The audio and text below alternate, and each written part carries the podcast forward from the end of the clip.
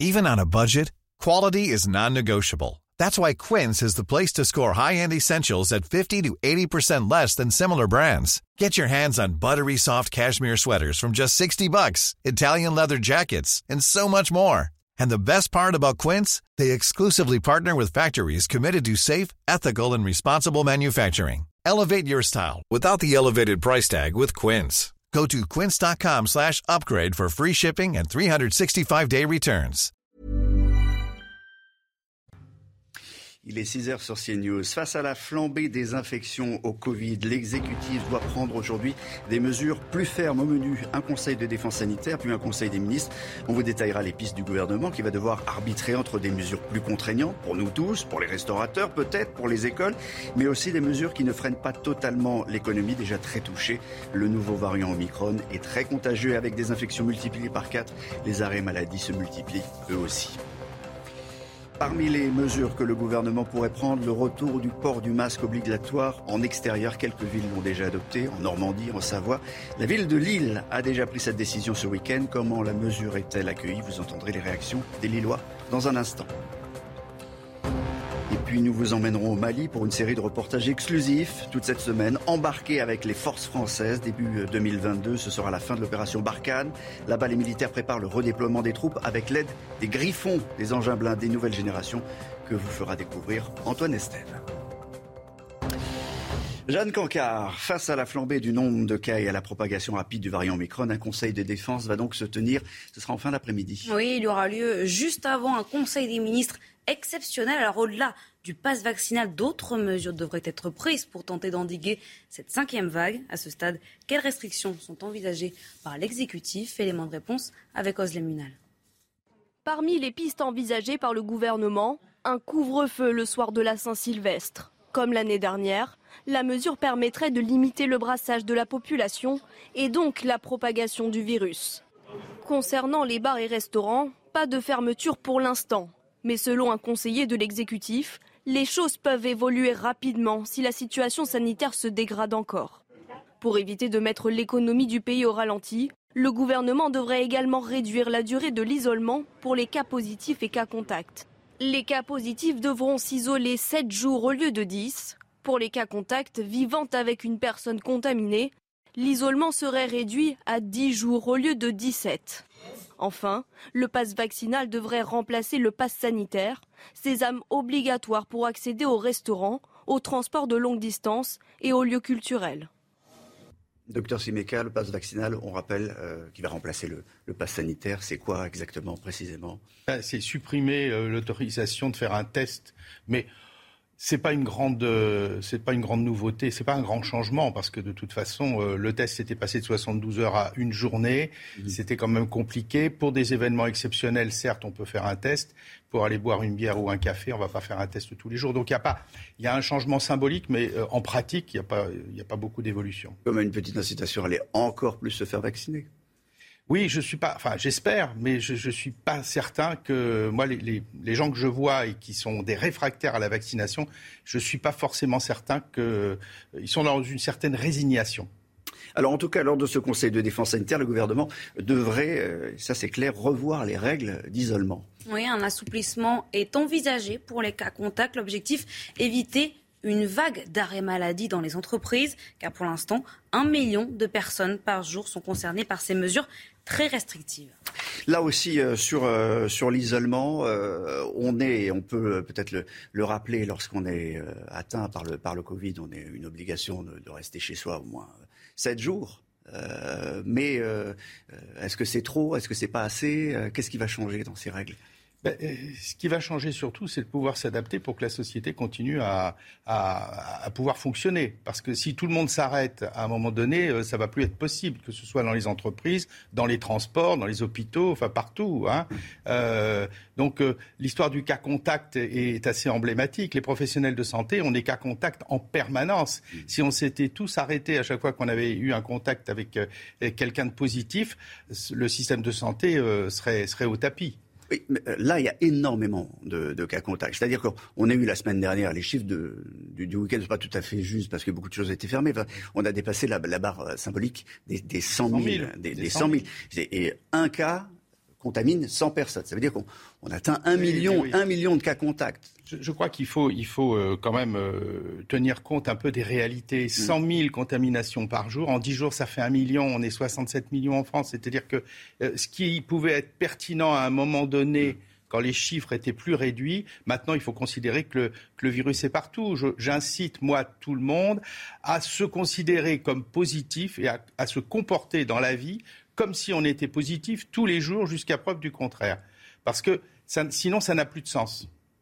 Paul Sugy, on peut sauver l'économie de quelle manière? Et en fait, pour une fois, la question ne se pose pas en ces termes. C'est-à-dire que l'économie aujourd'hui n'est pas nécessairement menacée par la situation sanitaire. Bah, les arrêts maladie, la multiplication des arrêts maladie, vous êtes qu'à contact, euh, vous vous arrêtez. Donc euh, ça peut créer quand même euh, des, gros trous dans, des gros trous dans la raquette. À condition effectivement d'assouplir les règles. Mais aujourd'hui, ce dont on parle aussi, ça pourrait être de nouvelles mesures qui pourraient porter un coût supplémentaire à l'économie, notamment à nouveau les restaurateurs, les commerçants, etc., qui pourraient être menacés par des mesures de restrictions supplémentaires. Donc la question aujourd'hui, c'est comment est-ce qu'on fait? On parlait longtemps de vivre avec le virus. Aujourd'hui, c'est un état de fait qu'on le veuille ou non, on vit avec un virus et on continue de vivre quotidiennement, d'aller faire nos courses, de voir nos amis, d'aller travailler avec ce virus qui circule de partout et comme le dit très bien le professeur, qu'on peut contracter sans nécessairement le savoir. Et donc c'est la situation que nous vivons aujourd'hui. Donc la question qui se pose, c'est est-ce qu'il faut porter des coûts supplémentaires à l'économie alors que la situation qu'on connaît est déjà celle peut-être qu'on redoutait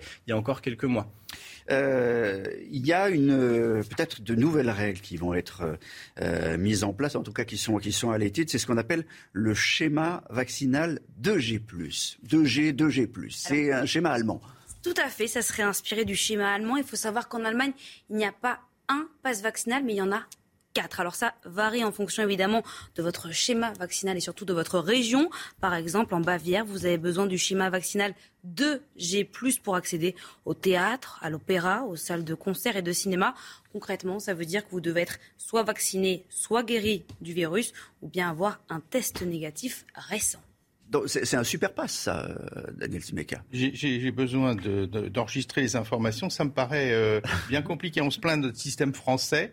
Euh, moi, quand, les patients me posent la question entre cas contact, etc., je suis souvent obligé de regarder un petit peu mes notes. Donc, euh, bon, bah. Là, vous découvrez. Bon, alors, je découvre. Non, mais je ne sais pas si c'est clair sur, sur, notre tableau. Effectivement, vous êtes vacciné. Dans, dans, les vitrines des, des, magasins ou des restaurants, etc., vous avez un petit panneau, il y a marqué 2G.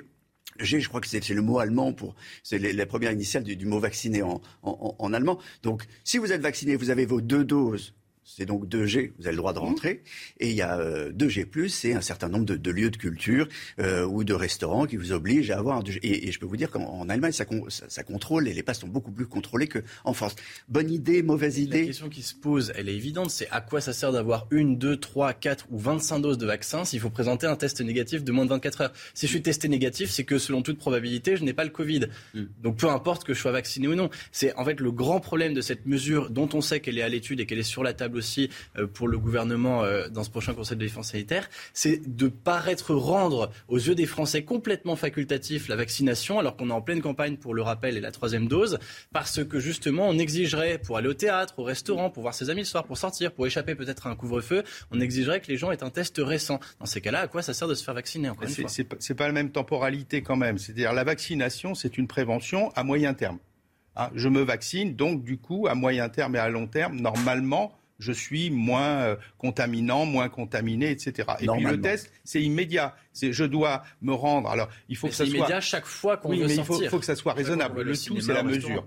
C'est-à-dire que si on exige ça pour aller voir, par exemple, pour aller visiter des gens chez, dans une EHPAD, ça semble légitime. Tout le monde peut comprendre, même si je suis vacciné, je me teste avant d'aller voir la grand-mère euh, à l'EHPAD. Par contre, si c'est effectivement pour des actes beaucoup plus banaux de la vie de tous les jours, là, ça devient insupportable. Aller au restaurant, euh, aller au cinéma. Oui, là, là, il faudrait pas. Non, ça, prend, ça prend quoi un, test, ça prend quoi Un quart d'heure? Vous avez le résultat, vous pouvez faire autre chose. Vous avez non, un test, un test, ça prend moins d'un quart d'heure, mais il faut quand même les deux heures de queue avant. Hein, euh, c'est ça, c'est tout le souci et la En ce moment, c'est très tendu les pharmacies. Ah oui, mais... ça reste quand même bien, bien tendu hein, et ça, ça reste tendu pour, pour les autres analyses. Vous le disiez tout à l'heure, il y a une crainte absolue, en particulier pour les restaurateurs. Alors, euh, de fermeture pour le nouvel an, peut-être de, couvre-feu? Oui, ce sont des pistes qui sont envisagées par le gouvernement. Et si jamais il y avait la fermeture de leurs établissements le soir du 31, forcément, ça serait reçu par un coup de massue par les professionnels du secteur. Écoutez-en quelques-uns au micro d'Alice Chomy. Une fermeture totale des établissements, ce serait franchement la goutte d'eau, je pense, qui fera déborder. Après, bon, bien évidemment, on a été un petit peu euh, préparé en amont avec les autres confinements. Donc certainement que, enfin c'est même sûr, on fera de la vente à emporter et on essaiera toujours de rester actif et, euh, visible vis-à-vis de, des clients et vis-à-vis de notre activité. Maintenant, si c'est un couvre-feu, bon bah voilà, on restera quand même ouvert et on fera tout ce qu'il faut pour, euh, pour pouvoir travailler et pour pouvoir garder notre activité saine. Si on devait fermer le 31 décembre, ce serait malheureux pour nos clients, ce serait malheureux pour nos salariés, ce serait malheureux pour nos fournisseurs également. Ben, pour nous, ça serait dramatique de, faire fermer les établissements. Euh, pour nous, euh, notre groupe Mamie, mais également pour toute la profession, euh, pour tous les salariés également. Ça a été déjà très difficile l'année dernière. Les aides sont venues assez tard, mais elles étaient là juste pour couvrir les loyers et les charges fixes. Il y a une dimension psychologique hein, aussi. Fermer les restaurants, pour en tout cas le, 31 ou, ou fermé à 23 heures, symboliquement, ce serait très difficile. C'est le retour d'une mesure qui est à la fois humiliante et vexatoire, ça c'est certain, qui est euh, très infantilisante. Mm. Et c'est le retour aussi, on le voit très bien dans les témoignages que vous avez recueillis de ces restaurateurs, c'est le retour à une forme de raisonnement qu'on croyait définitivement derrière nous, c'est-à-dire comment est-ce que... Oui, et puis aussi le fait que la, euh, le, bilan économique de, des entrepreneurs, des artisans, des commerçants qui vont être concernés, des restaurateurs, dépend pour une très large part maintenant de l'aide de l'État qui compense un manque d'activité, c'est-à-dire que euh, pour euh, à la fin boucler euh, un trimestre, les gens vont se demander alors est-ce que j'ai bien reçu les aides qui m'étaient proposées, ceci, cela, et on sort complètement les gens de la situation économique habituelle de j'ai des clients qui remplissent la caisse. Et cette mentalité-là, on la croyait vraiment très restreinte dans le temps, et elle est en train de s'étendre, et peut-être qu'elle va pouvoir durer des années si ça continue. On a assez d'être infantilisé. Ça, vous l'avez dit souvent. Hein. Oui, oui, tout à fait. Et, il ne faudrait pas qu'on retombe effectivement dans ce mécanisme où d'un seul coup, d'en haut, l'exécutif décide, alors que finalement, la solution, c'est plutôt en bas. C'est chacun. Quand je disais tout le monde doit se considérer comme positif à un moment donné, donc lavage des mains, masque, contact avec les gens, c'est ça qui est important et ce n'est pas les décisions liberticides euh, venant d'en haut qui vont être efficaces. Et pendant ce temps, euh, les vaccinodromes. Euh, tourne à plein régime. Hein. Oui, forcément, et surtout pour euh, convaincre les Français les plus réfractaires à enfin franchir le pas, le gouvernement a mis plusieurs options sur la table. Il faut rappeler que 5 millions de Français ne sont pas encore vaccinés. Les détails avec Munal et Soisy Coulier. Comment encourager la vaccination? Plus de 5 millions de Français ne sont toujours pas vaccinés. Pour les aider à franchir le pas, le gouvernement a dans sa hotte plusieurs idées. D'abord, le pass vaccinal. Il pourrait entrer en vigueur le 15 janvier. À partir de cette date, un test négatif pour aller dans un bar ou restaurant ne suffira peut-être plus. Autre piste, pour les primo-vaccinés, une première dose plus un test négatif pourrait activer le pass vaccinal, le temps d'attendre leur deuxième injection. Les personnes que vous connaissez qui ne sont pas vaccinées, vous pensez que ça peut les convaincre? Ah, je crois pas. Ah, ah, ah non, je crois pas parce que de toute façon, ils ont des morts pas. Donc, euh, en fait, ils pensent qu'eux n'attraperont jamais rien.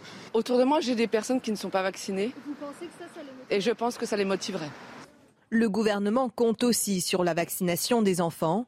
Objectif éviter une flambée des contaminations. Plus de 100 000 nouveaux cas ont été enregistrés samedi, un record depuis le début de l'épidémie. Alors, il y a un détail qui est assez euh, intéressant, mais il y a une sorte d'assouplissement là-dedans c'est un assouplissement logique. C'est vrai qu'une dose, euh, pour convaincre les gens actuellement de se vacciner, on leur dit bon, on va vous faire la première dose, mais il faut attendre un mois mm. plus une semaine pour activer votre euh, passe vaccinal. Donc c'est pas, c'est assez logique hein, finalement de, de, faire à la fois la prévention à long terme. Euh, mm. en faisant la première injection, et puis une prévention instantanée, je ne suis pas contagieux à ce moment donné.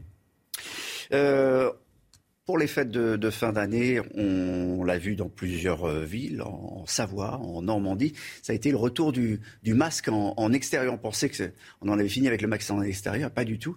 C'est le grand retour. Non, par exemple à Lille, depuis fin novembre, la mesure est redevenue obligatoire, une restriction forcément qui divise les habitants et qui sera appliquée jusqu'au 10 juin, 10 janvier pardon, prochain. Espérons pas le 10 juin. Reportage avec Boris Nicolas. Dans le centre-ville de Lille, impossible d'accéder au marché de Noël sans lui. Le masque en extérieur est ici obligatoire, une règle qui divise les Lillois. Je n'en vois pas l'utilité. Moi, si on me montre une étude scientifique qui euh, démontre l'utilité du masque, je le porterai, mais actuellement, je n'en vois pas. Grâce au masque, je me sens protégée, effectivement, notamment dans des lieux où il y a énormément de foule. Comme pour ce marché de Noël, le masque est redevenu obligatoire en extérieur dans certaines zones fréquentées des villes du Nord depuis fin novembre.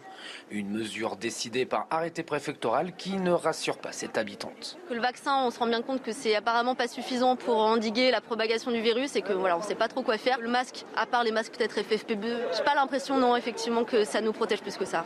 Six mois après la levée de l'obligation nationale du port du masque en extérieur, de plus en plus de préfectures la remettent en place. Ça encourage euh, euh, les personnes euh, probablement à être plus respectueuses des mesures barrières lorsqu'elles sont utiles en milieu intérieur clos. La rapide propagation du variant Omicron pourrait faire rebattre les cartes. En Italie et en Espagne, la généralisation du masque en extérieur est entrée en vigueur la semaine dernière on n'a pas encore la, même politique que, nos voisins, mais il faut rappeler qu'Omicron est quatre fois plus contagieux que, euh, Delta. Donc il faut, se protéger, il ne faut pas oublier les mesures barrières et le masque en fait partie. Et, donc dix fois plus contagieux que le premier euh, virus euh, Wuhan. Mmh. oui, le masque en extérieur, ça semble quand même logique. Il y a un rapport j'entendais, il faut qu'on me montre une étude scientifique. Non, faut, arrêter avec ça. Euh, la, preuve n'est plus à faire. Le, masque est absolument efficace. Après, il y a une question, encore une fois, de mesure, mais il y a un rapport efficacité du port du masque sur contrainte qui est quand même très, très positif, très, très élevé. Euh, Bon, la question se pose effectivement. Moi, le premier, euh, quand euh, on, se, promène dans le bois de Vincennes et qu'on est obligé de porter un masque, ça sent, alors qu'on est théoriquement en ville, hein, bien évidemment.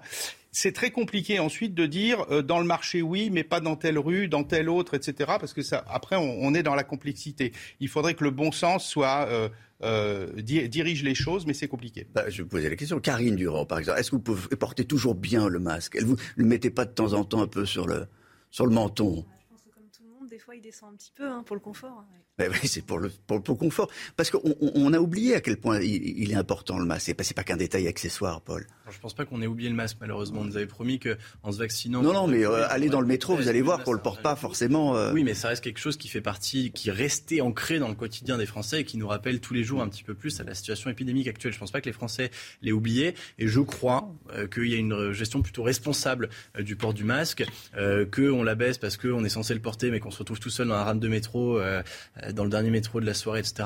Bon, ça, ça paraît tout de même pas scandaleux. Je pense que les gens, pour le coup, ont bien compris que ça relevait davantage, comme vous l'avez très bien dit tout à l'heure, de la responsabilité individuelle et pas nécessairement des consignes venues d'en haut. C'est bien de le rappeler de temps en temps. Voilà. On, va regarder ce qui se passe en Grande-Bretagne parce que euh, la situation est, épidémique et, à peu près la même que nous, mais avec 15 jours d'avance. Oui, en fin de semaine dernière, il faut savoir que 122 000 cas ont été enregistrés en 24 heures, un record depuis le début de l'épidémie. Vous l'avez dit, avec deux semaines d'avance sur nous, la situation nous fait présager rien de bon pour chez nous. On va faire le point sur place avec notre correspondante à Londres, Sarah Menet. Alors qu'il y a toujours plus de 100 000 contaminations par jour ici au Royaume-Uni, le ministère de la Santé estime que le pic de contamination n'a pas encore été atteint. Il devrait l'être dès la semaine prochaine. Ici, les hôpitaux sont sous pression et il y a quelques jours, la période d'isolement pour les personnes testées positives est passée de 10 à 7 jours dans le but eh bien, de limiter le manque de travailleurs dans les secteurs vitaux de l'économie et notamment dans le secteur hospitalier puisque près de 18 000 soignants sont actuellement malades. Le pays tourne un peu au ralenti, les trains notamment, mais aussi au niveau de l'éducation nationale. Alors de nouvelles mesures devraient être annoncées dans les prochains jours, mais le ministre de l'Éducation nationale ici au Royaume-Uni a exclu la possibilité de fermer les écoles. Les petits Britanniques qui doivent reprendre les cours la semaine prochaine devraient bien pouvoir le faire.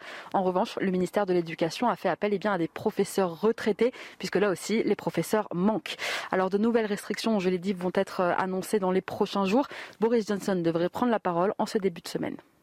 Ah, c'est inquiétant quand même. Les, professeurs à la retraite ont été, euh, ont été appelés pour, pour, faire cours, parce qu'il n'y a plus de professeurs. Enfin, beaucoup sont, sont cas contact ou, sont malades. Un mot de, de, ce qui se passe en, en, en Chine aussi. Là, politique zéro Covid, ça continue. Ah oui, ça continue fort, puisque dans la ville de Xi'an, eh bien, elle va être totalement désinfectée. un peu plus d'un mois des Jeux Olympiques d'hiver, la ville durcit ses restrictions. Depuis jeudi dernier, il faut savoir que les 13 millions d'habitants sont déjà confinés. Alors, l'objectif de cette politique zéro Covid, évidemment, c'est de limiter au maximum le nombre de cas par jour. Il faut savoir que d'après les autorités, seulement 155 cas auraient été enregistrés hier à travers toute la Chine. 155 cas en Chine, une ville de 13 millions de personnes complètement confinées. C'est quand même absolument dingue. La politique, euh, la, politique de restriction chinoise, ils ont des résultats, hein, mais ils peuvent se permettre des choses que personne d'autre ne peut se permettre. Pas tant que ça. Pas tant que ça. Enfin, une politique zéro Covid, 155, c'est pas zéro. Hein. Je crois que eh ben, Vous n'avez pas tort. En mathématiques, euh, vous n'avez pas tort. Vous êtes d'accord avec moi bien sûr. Hein. Non, c'est la preuve aussi que euh, tout ce qui est extrêmement contraignant, enfin, le virus, il n'en a rien à faire. Hein, il circule. On en reparlera tout à l'heure, mais euh, on va changer de sujet parce que toute la semaine, et on le disait en, titre, on va vous faire vivre avec l'armée française au Sahel. Oui, puisque d'ici quelques mois, la force Barkhane va être redéployée sur le terrain avec du nouveau matériel. Pour le premier épisode de cette série inédite, on va vous parler d'un véhicule blindé appelé Griffon et qui va permettre d'accéder à tout type de terrain. Le reportage est signé Antoine Esther. Il est 3h30. La section du lieutenant Geoffroy du 3e régiment d'infanterie de marine se prépare. Objectif inspecter une zone désertique au nord de Gao, au Mali, où des groupes terroristes sont observés ces derniers jours. Ils chercheraient à installer des rampes de lancement de roquettes. C'est un moment qui est euh, favorable pour nos déplacements, puisque nous on est capable de rouler de nuit et qui, euh, qui nous permet aussi d'accéder rapidement à des zones pour essayer de surprendre. Les trois blindés griffons sortent du camp français et traversent la ville endormie. Au milieu de la nuit, la patrouille roule discrètement et lentement dans les faubourgs de Gao.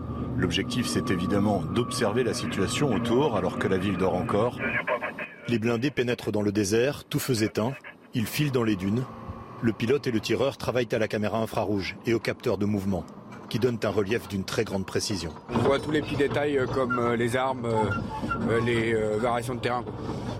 Ça nous permet de progresser euh, en tout terrain sans être forcément visible et donc de, conserver une certaine liberté de manœuvre puisque notre, action n'est pas déjà déterminée par l'ennemi. Un véhicule discret est détecté. Sur l'écran, le chef de bord essaye de distinguer la présence d'armes. Après observation, les soldats laissent partir la camionnette, inoffensive. On peut les contrôler si, leur attitude est suspecte, s'il y a des motifs qui nous laissent à penser que euh, ce véhicule euh, est particulièrement suspect. Le Griffon est le blindé français le plus moderne. Ces instruments permettent de rouler et d'intervenir dans des conditions extrêmes. Climatisé pour le confort des soldats, il est aussi relié à tous les acteurs du champ de bataille par un système satellite en temps réel. Les militaires ici le décrivent comme le nouveau cauchemar des groupes armés terroristes. Voilà, très beau reportage d'Antoine Estève toute la semaine. Euh, il nous en enverra euh, depuis, euh, depuis le, Mali. On marque une pause, la pub, et puis on se retrouve pour vous parler de sport. Et Omicron, là encore, a marqué le week-end en particulier les matchs de, de rugby. Retrouvez tous nos programmes et plus sur cnews.fr. La situation sanitaire n'épargne pas le monde du sport et, euh, le rugby en particulier, Jeanne. Oui, au rugby, quatre matchs sur sept ont été annulés en raison de la flambée du nombre de cas. Le traditionnel Boxing Day a une nouvelle fois été gâché par l'épidémie. En revanche, le match entre Castres et Perpignan a pu se jouer hier. Les Castrés l'ont emporté 20 à 19 et se hisent provisoirement à la quatrième place du classement. Les deux autres matchs ont lieu aujourd'hui. Biarritz-Montpellier à 19h et La Rochelle-Lyon à 21h05. À suivre dans un instant la météo des neiges.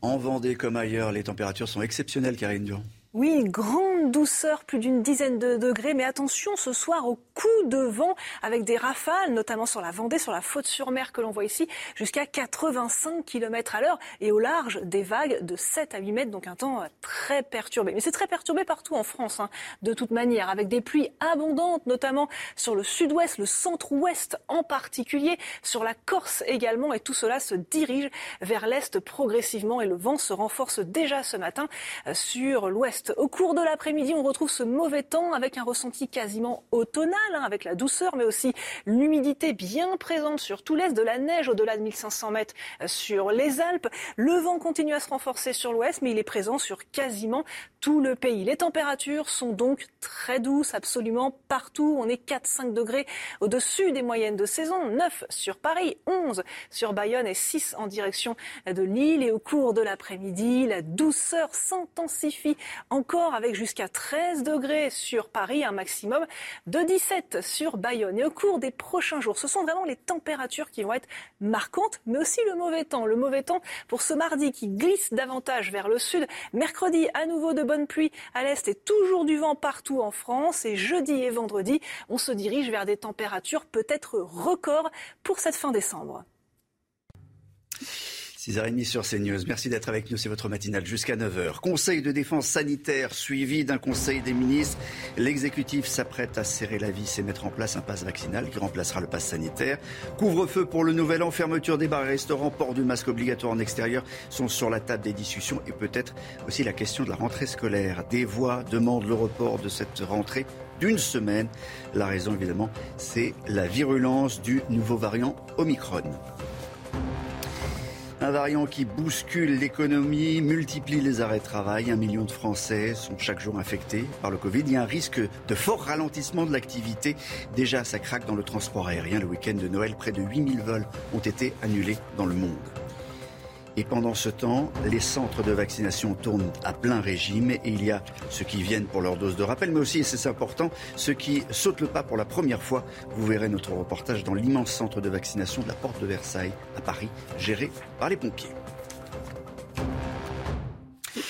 Mathilde Moreau nous a rejoint. Euh, Mathilde, d'abord, il y, a des questions sur le variant Omicron. Il devrait être, s'il n'est pas déjà, il devrait être majoritaire d'ici euh, quelques heures, quelques jours. Oui, tout à fait. Hein. Pour le moment, eh bien, il représenterait 17,7% des cas positifs en France, donc il serait attribué à ce variant Omicron. Et on va le regarder dans le détail. Eh des départements sont plus touchés que d'autres, notamment ceux de la région Île-de-France. Regardez, à Paris, par exemple, il représenterait 37,5% des cas positifs. Dans les départements limitrophes, le Val-de-Marne ou encore les Hauts-de-Seine, il représenterait 25%. Dans le reste de la France, vous avez notamment la Sarthe qui est très touchée, 32,6%, ou encore les départements de la Nièvre, du Puy-de-Dôme ou encore des Hautes-Alpes et du Gard. Vous l'avez vu donc. Euh, pas une zone hein, de, la, métropole n'est épargnée. Et comme vous l'avez dit, Olivier, eh bien, le ministre de la Santé a annoncé hein, la semaine dernière qu'il devrait représenter la majorité des cas positifs dans les prochains jours. Oui, euh, on, étudie avec attention ce, variant euh, Omicron. Il a quoi comme particularité, euh, docteur Smeka Il a comme particularité surtout d'avoir beaucoup muté sur ses protéines de surface et d'avoir muté dans un sens de plus grande contagiosité. Il semble bien, ça commence à bien se confirmer, qu'il soit quand même moins dangereux, qu'il conduise moins à des hospitalisations, à des réanimations et à des décès. Euh, ce qui est certain, c'est qu'on a eu ce débat. C'est vrai, il y, a une, étude anglaise qui, le dit. Il y en a même, oui, il y a, il, y a, deux, il y a, deux, études qui le, qui le, montrent. Alors ça demande encore un petit peu de, de temps. Dans les jours, chaque jour euh, et chaque semaine qui, qui passe, on, on, en sait un, un, petit peu plus. Euh, ce qui est certain, on a déjà eu ce débat, euh, souvenez-vous, avec le variant britannique, avec le variant Delta, etc. Euh, à chaque fois, on se dit, oulala, là là, est-ce qu'il va Bon, il n'y a pas besoin de, de boule de cristal pour savoir que le variant Omicron va devenir extrêmement majoritaire. Il va, et, est-ce que c'est une bonne nouvelle ou est-ce que c'est une mauvaise nouvelle? C'est ça la vraie question, parce qu'il est plus contagieux, donc il donne plus de cas. Il est moins dangereux, mais il n'est pas euh, non dangereux. Donc, mmh. euh, quelle, va être, euh, in fine, au niveau de l'hôpital, quelle pression ça va donner sur l'hôpital? C'est ça la grande question. Alors, pour l'instant, dans les hôpitaux et dans les réa, c'est euh, sont des, des, patients qui sont infectés par Delta, hein, qui, qui, qui sont là euh, majoritairement. c'est vrai, vous l'avez dit, euh, il est moins moins dangereux entre guillemets, mais comme il y a beaucoup beaucoup beaucoup de de, de, patients atteints, ben, ça va, ça peut engorger aussi. Moins dangereux à titre individuel. Si je l'attrape, je sais que il vaut, si j'attrape euh, le virus, il vaut mieux attraper Omicron que Delta. Mm. Mais sur le plan collectif, on ne sait pas encore.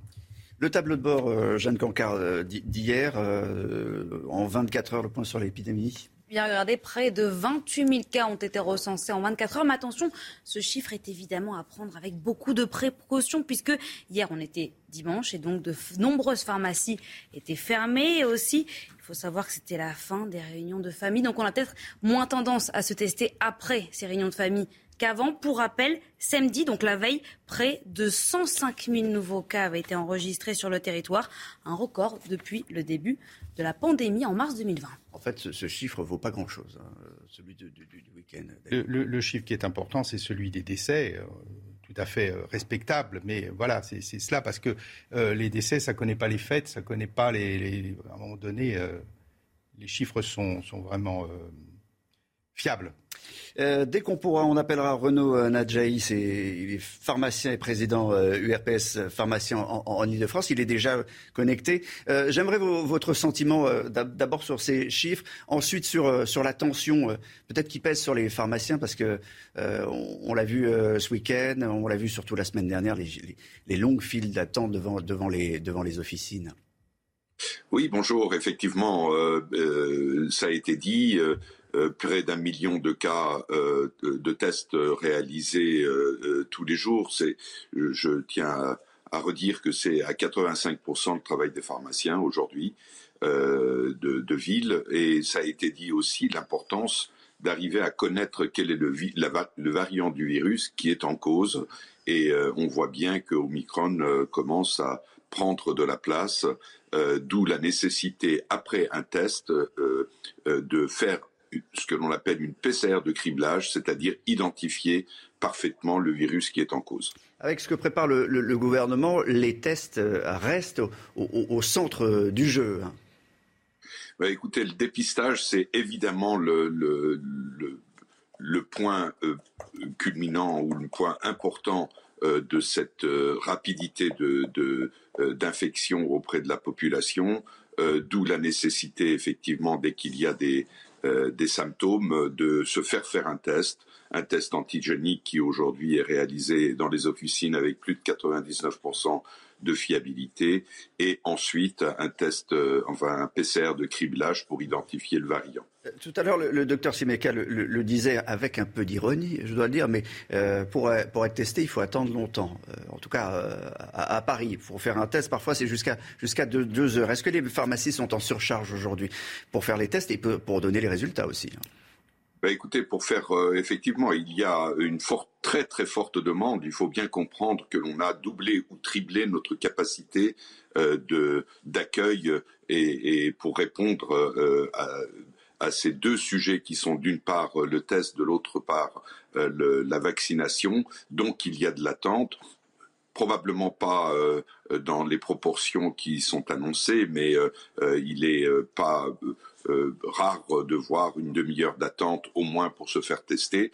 Par contre, euh, le résultat, on l'a en un quart d'heure et euh, le, et, aussi le rendu du résultat, qui est un travail administratif lourd avec parfois des bugs informatiques, ça c'est relativement long, mais que tout le monde se rassure, on a les résultats très très très rapidement. Au moment où les Français ont un immense besoin de, se faire tester, euh, on se dirige, euh, paraît-il, vers une pénurie d'autotests. Vous me le confirmez ce matin? Ben écoutez, oui, euh, effectivement, il y, a, une très très forte demande. En fait, l'autotest existe maintenant depuis à peu près six mois. Il a été boudé ou pas utilisé. D'ailleurs, il faut rappeler que l'autotest, de par justement, comme son nom l'indique, l'auto-prélèvement, est quand même beaucoup beaucoup moins fiable que euh, le, test antigénique qui est réalisé par prélèvement nasopharyngé par les officines.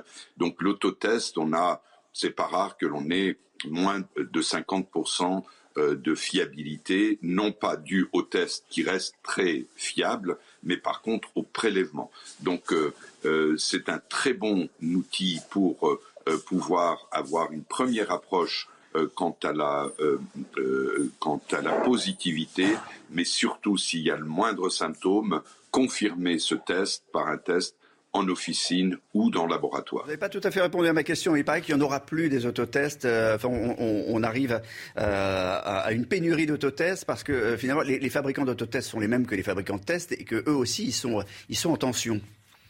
Oui, évidemment, c'est ce que j'ai dit, c'est qu'il y a eu une très forte demande euh, à la veille euh, de Noël euh, et qu'on a été très tendu.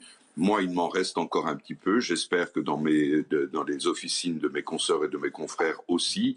Mais c'est encore une fois euh, parce qu'il y a eu une très très forte demande, très très forte demande. On est passé euh, d'une demande de l'ordre d'une dizaine par jour, en tout cas chez moi, à plus de 100 par jour. Donc vous comprenez bien qu'il y a euh, une tension d'approvisionnement, de logistique et aussi de disponibilité des tests. Merci Renaud Nadjaï d'avoir été en direct avec nous dans cette, dans cette matinale. Vous voulez réagir? Daniel. Alors oui, pardon si j'ai exagéré avec cette histoire de deux, heures, mais en tout cas, on attend un peu, plus le test, plus le rendu informatique, ça fait... Bon, il y a une, une petite heure à... Oui, mais en attendant le, rendu informatique, vous pouvez faire d'autres il faut préciser, Il faut préciser quand même, euh, euh, ce qui serait bien, c'est que on se fait tester lorsque soit on a des symptômes, soit on va s'exposer, on va exposer les autres à une situation à risque, par exemple rendre visite à des personnes âgées. mais on fait pas, on va pas encombrer la, file d'attente juste parce qu'on veut savoir, parce que faire un test n'est pas un acte de protection. La rentrée scolaire, faut-il la remettre en question Faut-il la repousser? En tout cas, ce que demandent certains professionnels de santé dans une aide publiée dans le journal du dimanche. Selon eux, il faut laisser les écoles fermées et suivre les cours à distance. Alors quel serait l'impact sur la scolarité des enfants et sur l'organisation des parents? Élément de réponse avec Clémence Barbier. Lutter contre la propagation du virus chez les enfants en décalant la rentrée. L'idée lancée par une cinquantaine de soignants ne séduit pas tout le monde. Surtout les parents, qui devront de nouveau jongler entre leur travail et les devoirs des enfants. Là, c'est un vrai problème pour les parents qui ne peuvent pas euh, télétravailler. La question qui se pose, c'est celle euh, de, quelque chose comme le chômage partiel ou d'une indemnisation quelconque, mais on retombe dans le quoi qu'il en coûte. Des cours à distance parfois difficiles à suivre pour certains élèves. Décaler la rentrée n'est pas envisageable en vue des examens de fin d'année pour cet enseignant. Si on ferme, qu'on rouvre, qu'on referme, qu'on rouvre, on va avoir une scolarité très hachée et il faut prendre des décisions rapidement parce qu'on a aussi euh, des examens qui arrivent très bientôt. Hein. Le baccalauréat euh, a ses épreuves de spécialité à la mi-mars. Professeurs et médecins s'accordent sur un point. Ils réclament au gouvernement d'investir dans des purificateurs d'air dans les classes et d'élaborer un nouveau protocole sanitaire dans les écoles c'est quand même fou qu'il y ait encore des, euh, des, fenêtres qui s'ouvrent pas, qu'il n'y ait pas de, purificateur. Enfin, on a l'impression qu'on n'a pas tout à fait euh, appris de la, première crise et des crises successives. Bah, moi, je voudrais dire quand même, euh, c'est les, confrères qui expriment leur opinion, hein, qui est leur opinion? Moi, j'ai une opinion diamétralement opposée. je crois que la France peut s'enorgueillir de, par rapport aux autres pays européens d'avoir tenu le cap et il faut euh, remercier le, ministre de l'Éducation nationale à ce sujet. Euh, l'éducation, euh, c'est vraiment quelque chose d'important. L'ignorance, la, la, la, déscolarisation, ce sont aussi des fléaux contre lesquels il faut, il faut lutter je ne vois pas sur, sur quoi ça tient de, que, fermer les écoles. après, il y a le problème des enseignants. Euh, euh, je ne veux pas dire que le problème de l'école, ce sont les enseignants, mais enfin, mm. quand ils sont malades et quand ils sont absents, c'est vrai que c'est compliqué. C'est compliqué à organiser, mais voilà, pas de fermeture. Juste que c'est quand même un serpent de mer. Je ne crois pas qu'il y ait eu une seule période de congé scolaire depuis le début de cette épidémie où on n'ait pas eu soit des profs, soit des médecins, soit les deux en même temps qui nous disent il faut fermer, il faut prolonger les vacances, il faut les anticiper, ceci, cela. Il y a comme Omicron quand même euh, fait peser sur la France un, risque de désorganisation de la, société. Euh, et, euh, c'est vrai que euh, on peut avoir, et on a vu euh, des, tas de vols annulés, des, euh, la multiplication des, arrêts de, de, maladies. Est-ce que d'autres catastrophes économiques nous arrivent dessus Élément de réponse avec Oslaminal et Soisy Coulier. Près de 8000 vols annulés dans le monde. Près de travail en cascade. Le Conseil scientifique nous avait prévenu, Omicron chamboule nos modes de vie. Là où le constat est le plus frappant, c'est au travail. Le nombre d'arrêts a été multiplié par 7 en près de deux mois, passant de 5 763 le 1er novembre à 42 541 le 19 décembre. À noter que ces chiffres concernent seulement les cas contacts. Alors la situation va-t-elle empirer? Doit-on s'attendre dans les prochains jours à une explosion des cas? Omicron est au moins trois fois plus contagieux que le variant Delta. En janvier, euh, la problématique hospitalière sera complexe. Euh, à la fois, nous serons au pic de la vague hospitalière Delta. Nous aurons en plus le début de la vague Omicron, si une telle vague existait, avec des patients probablement plus âgés que ceux de la vague Delta. Certains pays comme les Pays-Bas ont déjà reconfiné. Reste à savoir quelle stratégie va adopter la France pour d'un côté contenir ce nouveau variant sans pour autant paralyser tout le pays. Et pendant ce temps, on vaccine, on vaccine et on continue à vacciner. On vaccine à tour de bras, Olivier, que ce soit par exemple pour votre première dose ou bien pour tout simplement une dose de rappel pendant les fêtes de fin d'année. Les centres de vaccination ne désemplissent pas. Les vaccinodromes sont pris d'assaut. Illustration Porte de Versailles à Paris. Reportage Olivier Gangloff et Régine Delfour. Le récit est signé Alexis Vallée. Dimanche, lendemain de Noël, ce sont près de 1600 personnes qui sont venues se faire vacciner dans ce centre. J'ai peur de cette maladie qui fait beaucoup de ravages, donc euh, je suis venue faire mon vaccination voilà, pour me protéger. J'ai un petit peu d'appréhension, mais on n'a pas le choix, c'est comme ça. Donc je suis là pour, euh, pour protéger euh, nos aînés et puis et voilà. Parmi ces patients, 41 primo-vaccinés, dont 8 âgés de 12 à 18 ans. Tous sont pris en charge par une centaine de pompiers. Détendez bien l'épaule. Voilà, inspirez et je pique. Pour l'ensemble de l'année, entre les différents centres sur Paris et les centres de la Petite Couronne où nous sommes également présents, nous avons pratiqué plus d'un million d'injections, ce qui fait de nous la première unité de secours en France qui vaccine. Les fêtes de fin d'année n'auront donc pas découragé ces patients. Et si vous souhaitez vous faire vacciner dans ce centre, comptez au maximum 30 minutes montre en main. Dans un instant, on va parler de, sport euh, et la situation sanitaire, n'épargne pas non plus le monde du sport, en particulier le championnat de France de rugby.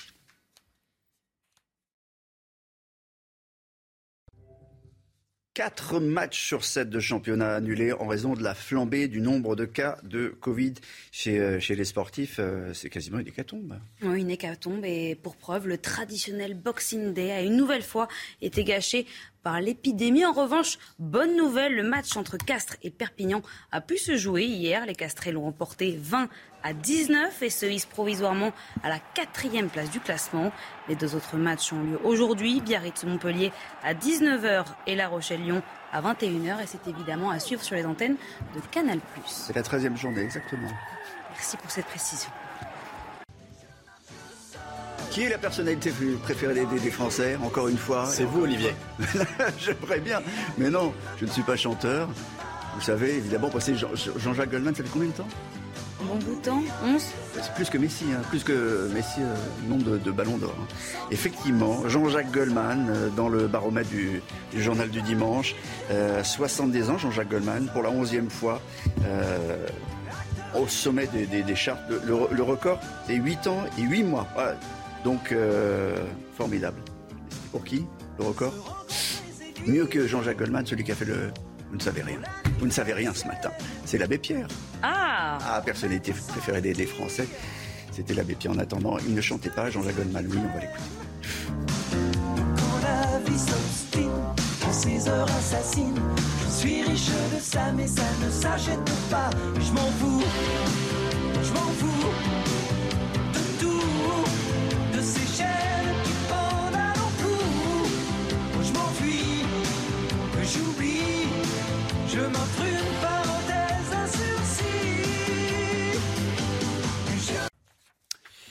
À quoi servirait un couvre-feu? Est-ce qu'il serait inutile? Et même vexatoire Ce sera l'édito dans un instant de Paul Sugy.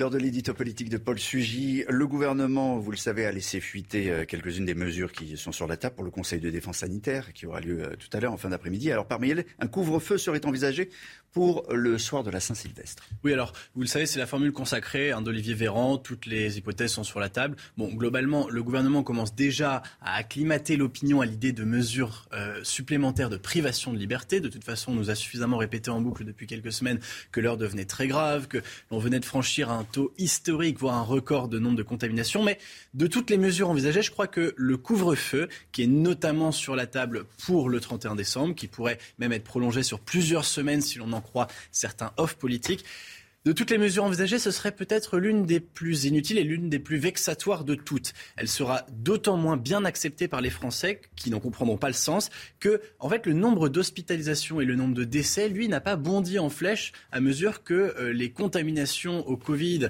euh, à cause de ce variant Omicron beaucoup plus contagieux que ses prédécesseurs, euh, elles ont augmenté. On se demande donc si la situation est dans une urgence telle qu'il faille absolument prendre de nouvelles mesures, non seulement de privation de liberté, mais en plus des mesures profondément bouleversantes pour les commerçants, pour les restaurateurs, pour le secteur de l'hôtellerie-restauration, pour le tourisme, pour tous ceux qui profitent justement des sorties tardives des Français le soir. On voit donc bien que l'impact cette fois-ci de cette mesure, non seulement sur le moral des Français, mais en plus de ça sur l'économie, euh, serait peut-être disproportionné par rapport à la gravité réelle de la situation. Est-ce que ça découragerait pas un peu les, Français d'aller euh, chercher une troisième dose bah, C'est principalement aussi l'un des points, c'est qu'on a l'impression que, à mesure que le gouvernement envisage des mesures supplémentaires, le vaccin, lui, euh, voit son utilité, son efficacité réduite dans l'esprit de ceux qui nous gouvernent. On se demande bien à quoi ça servait de, faire une campagne vaccinale de cette ampleur avec, on le rappelle, des gens, des soignants notamment, qui ont pu perdre leur emploi parce qu'ils refusaient de se faire vacciner. C'est-à-dire que euh, la violence symbolique très forte qui a été mise en place par le pouvoir, qui était certainement justifiée si on croyait vraiment que le vaccin était la solution à tout, eh bien aujourd'hui se retrouve démentie par les nouvelles mesures qui sont euh, sur la table. Idem d'ailleurs pour l'idée d'un test négatif à présenter avant d'aller au restaurant. Et souvenez-vous, c'était pas, il n'y a pas si longtemps, c'était en juin dernier, Olivier Véran était en train d'installer le pass sanitaire européen. Bon, il avait promis qu'il ne le ferait pas, il le faisait quand même, passons là-dessus, mais il était en train d'expliquer à toute la jeunesse de l'Europe et particulièrement de la France à qui il s'adressait, que le vaccin, c'était la liberté. Je le cite, il lançait un appel à la jeunesse à qui il promettait, cela veut dire plus de tests, ni de quarantaine. Bon, aujourd'hui, on se retrouve avec des tests euh, pour voyager dans un certain nombre d'endroits, euh, et puis peut-être aujourd'hui des tests pour aller au restaurant, au cinéma, et puis en plus de ça, une nouvelle quarantaine obligatoire à partir de 21h. C'est ce qui est sur la table euh, du gouvernement pour ce Conseil de défense sanitaire. En tout cas, c'est vrai, ça serait tout un, un symbole que de commencer l'année ou de terminer l'année avec un couvre-feu. Et quel symbole, Olivier? Je crois que les Chinois sont en train de sortir de l'année du buffle pour entrer dans l'année du tigre. Eh bien, pour nous, Français, si le couvre-feu est mis en place pour le nouvel an 2022 sera l'année de la pantoufle. L'année du chacun chez soi. Ça, c'est vos pantoufles personnelles. Ce sont mes pantoufles. Vos slippers. Elles sont de Venise, en velours. Bon, l'année de la pantoufle. Chacun chez soi, chacun dans son canapé. On voit bien que le symbole que représenterait l'idée de passer un nouvel an sous couvre-feu, une mesure euh, que l'on sait infantilisante, c'est l'idée que les, les, gens doivent rester chez eux après une certaine heure. On le fait lorsqu'il y a des émeutes, des crises politiques particulières. Là, c'est la crise tous les jours avec le Covid. L'idée d'un couvre-feu obligatoire, c'est à nouveau commencer l'année sous le signe de l'enfermement subi contraint, le choix de la bureaucratie sanitaire plutôt que la responsabilité individuelle, ce serait un terrible présage pour l'année à venir. L'édito politique de, Paul Sugy, est-ce qu'il vous faudra des pantoufles ou des bottes en caoutchouc pour euh, cette dernière semaine de l'année? On voit ça avec Karine Durand, c'est la météo. Euh, pas de pantoufles à Ajaccio, Karine Durand des bottes de pluie et un imperméable. Alors regardez, c'était hier soir, il faisait encore beau, mais les pluies arrivent ce matin. Elles vont être abondantes en Corse, pluie en pleine et neige abondante par contre sur les monts Corse. Mais de la pluie, en fait, on en aura partout quasiment en France, que ce soit de la pluie continue ou bien des averses, des averses davantage sur l'ouest entre deux éclaircies et des pluies copieuses sur le sud-ouest, centre-ouest, jusqu'en remontant vers la région Grand Est. Attention au vent qui se renforce, vent de sud-ouest qui ramène justement ce mauvais temps. Au cours de l'après-midi, on retrouve ces pluies continues davantage vers l'est. Cette fois-ci, des Hauts-de-France au Vaud, Jura, jusqu'en descendant vers la Provence-Alpes-Côte d'Azur. Ailleurs, quelques bonnes averses entre deux éclaircies également. Encore, ça se gâte avec vraiment des pluies abondantes tout au long de la journée. Le vent se renforce. On aura droit à un coup de vent sur la Bretagne et sur la Vendée au cours de la soirée. Des rafales à plus de 85, voire même 100 km à l'heure. Les températures sont extrêmement douces. Hein. Il n'y a pas de gelée. 9 degrés à Paris, 11 à Bayonne au cours de l'après-midi. On est 4-5 degrés au-dessus des moyennes de saison au cours de l'après-midi avec des valeurs qui sont bien souvent supérieures à 10 degrés partout en France. 13 du côté de Paris, un maximum de 17 à Perpignan, 15 un petit peu plus frais pour la Corse sous euh, le mauvais temps. En ce qui concerne les prochains jours, encore du mauvais temps vers le sud, cette fois-ci en descendant, cette fois-ci vers le, vers le sud-ouest. Toujours un temps très venté, mardi, mercredi, quasiment partout, surtout au nord, et une hausse spectaculaire des températures entre mercredi jeudi et vendredi, on se dirige vers des températures peut-être records pour la fin d'année. Il est presque 7 heures sur CNews. Merci d'être avec nous pour euh, votre matinale. J'aimerais bien que Paul Sugy me prête ses, pantoufles. Vous pouvez les, remontrer, vos, pantoufles, vos sublimes pantoufles. L'année de la pantoufle, vous nous l'avez dit, 2022 sera l'année de la pantoufle. Espérons que non. Espérons qu'on aura des meilleures nouvelles dans la journée. Bon, pour les nouvelles, on saura aux alentours de 16 heures ce qui va se passer pour notre avenir. Emmanuel Macron euh, sera en visioconférence pour présider un conseil de défense sanitaire consacré à la crise. Un conseil des ministres exceptionnel aura lieu une heure plus tard. Il doit être adopté euh, un projet de loi instaurant le pass vaccinal. Le texte sera examiné euh, par l'Assemblée nationale mercredi avant une adoption pour, euh, une adoption pour janvier en principe. Avant le 15, on en parlera dans le face-à-face avec ce matin Jean-Marie Villain, bonjour, maire les centristes de Viry-Châtillon et William Martinet, bonjour, orateur national de la France insoumise. Parmi les mesures que le gouvernement pourrait prendre, le retour du port du masque obligatoire en extérieur. Quelques villes l'ont déjà adopté. En Normandie, en Savoie, la ville de Lille a déjà pris cette décision. Comment la mesure est-elle accueillie? C'est pour l'hypercentre et notamment pour les marchés de Noël. Vous entendrez les réactions des Lillois dans un instant. Et puis, l'autre piste piste principale, c'est la poursuite de la vaccination. Euh, sans elle, impossible d'obtenir le futur pass vaccinal qui permettra de continuer à aller partout. Il y a toujours 5 millions de Français non vaccinés. Comment arriver à les convaincre On posera la question tout à l'heure. Le Conseil de défense sanitaire, donc, le gouvernement devrait revoir les règles d'isolement, Jeanne. Oui, puisqu'un assouplissement est envisagé pour les cas contacts. L'objectif, éviter une vague d'arrêt maladie dans les entreprises. Il faut savoir que pour l'instant, un million de personnes par jour sont concernées par ces mesures très restrictives. On fait un point sur la situation avec Alexis Vallée. Avant le réveillon du premier de l'an, vous souhaiterez peut-être vous faire tester pour protéger vos proches. Pour l'instant, si vous êtes positif, quels que soient vos symptômes, vous devez respecter un isolement d'au moins 10 jours. Votre schéma vaccinal est complet, mais vous êtes cas contact, le confinement n'est pas obligatoire, mais il faudra réaliser un test de dépistage et respecter les gestes barrières pendant une semaine. Votre schéma vaccinal est au contraire incomplet et vous êtes cas contact, cela dépend de la personne contaminée. Si elle fait partie de votre foyer, c'est 17 jours d'isolement, qui ne pourra être relevé qu'en présentant un test négatif dix jours après l'identification du malade. Si elle ne fait pas partie de votre foyer, c'est une semaine seulement. Une exception cependant si le cas contact est porteur du variant Omicron, c'est 7 jours de confinement même avec un schéma vaccinal complet et 17 jours si la personne contaminée vit avec vous. Paul Sujet le, disait tout à l'heure, mais certains restaurateurs craignent une fermeture de leur établissement pour euh, la, nuit de la Saint-Sylvestre. Oui, c'est la restriction la plus redoutée évidemment par les professionnels de santé. Alice Chomy en a rencontré quelques-uns. Écoutez.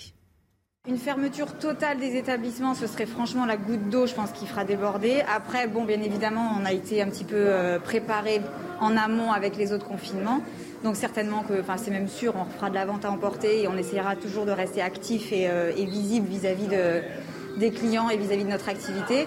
Maintenant, si c'est un couvre-feu, bon bah voilà, on restera quand même ouvert et on fera tout ce qu'il faut pour, euh, pour pouvoir euh, travailler et pour pouvoir garder notre activité euh, saine. Si on devait fermer le 31 décembre, ce serait malheureux pour nos clients, ce serait malheureux pour nos salariés, ce serait malheureux pour nos fournisseurs également. Ben, pour nous, ça serait dramatique de, faire fermer les, les établissements. pour nous, notre groupe Mamie, mais également pour toute la profession, pour tous les salariés également. Euh, ça a été déjà très difficile l'année dernière. Les aides sont venues assez tard, mais elles étaient là juste pour couvrir euh, les loyers et euh, les charges fixes. Voilà, vous vous êtes rendu compte que ce n'étaient pas des professionnels de santé ni de la restauration, mais tout le monde est devenu un peu professionnels de, santé. Pendant le sujet, euh, Paul disait que c'est le retour des, bientôt des restaurants clandestins. Oui, en fait, moi, ce qui m'avait particulièrement intrigué avec le couvre-feu, c'était la facilité avec laquelle les gens l'enfreignaient.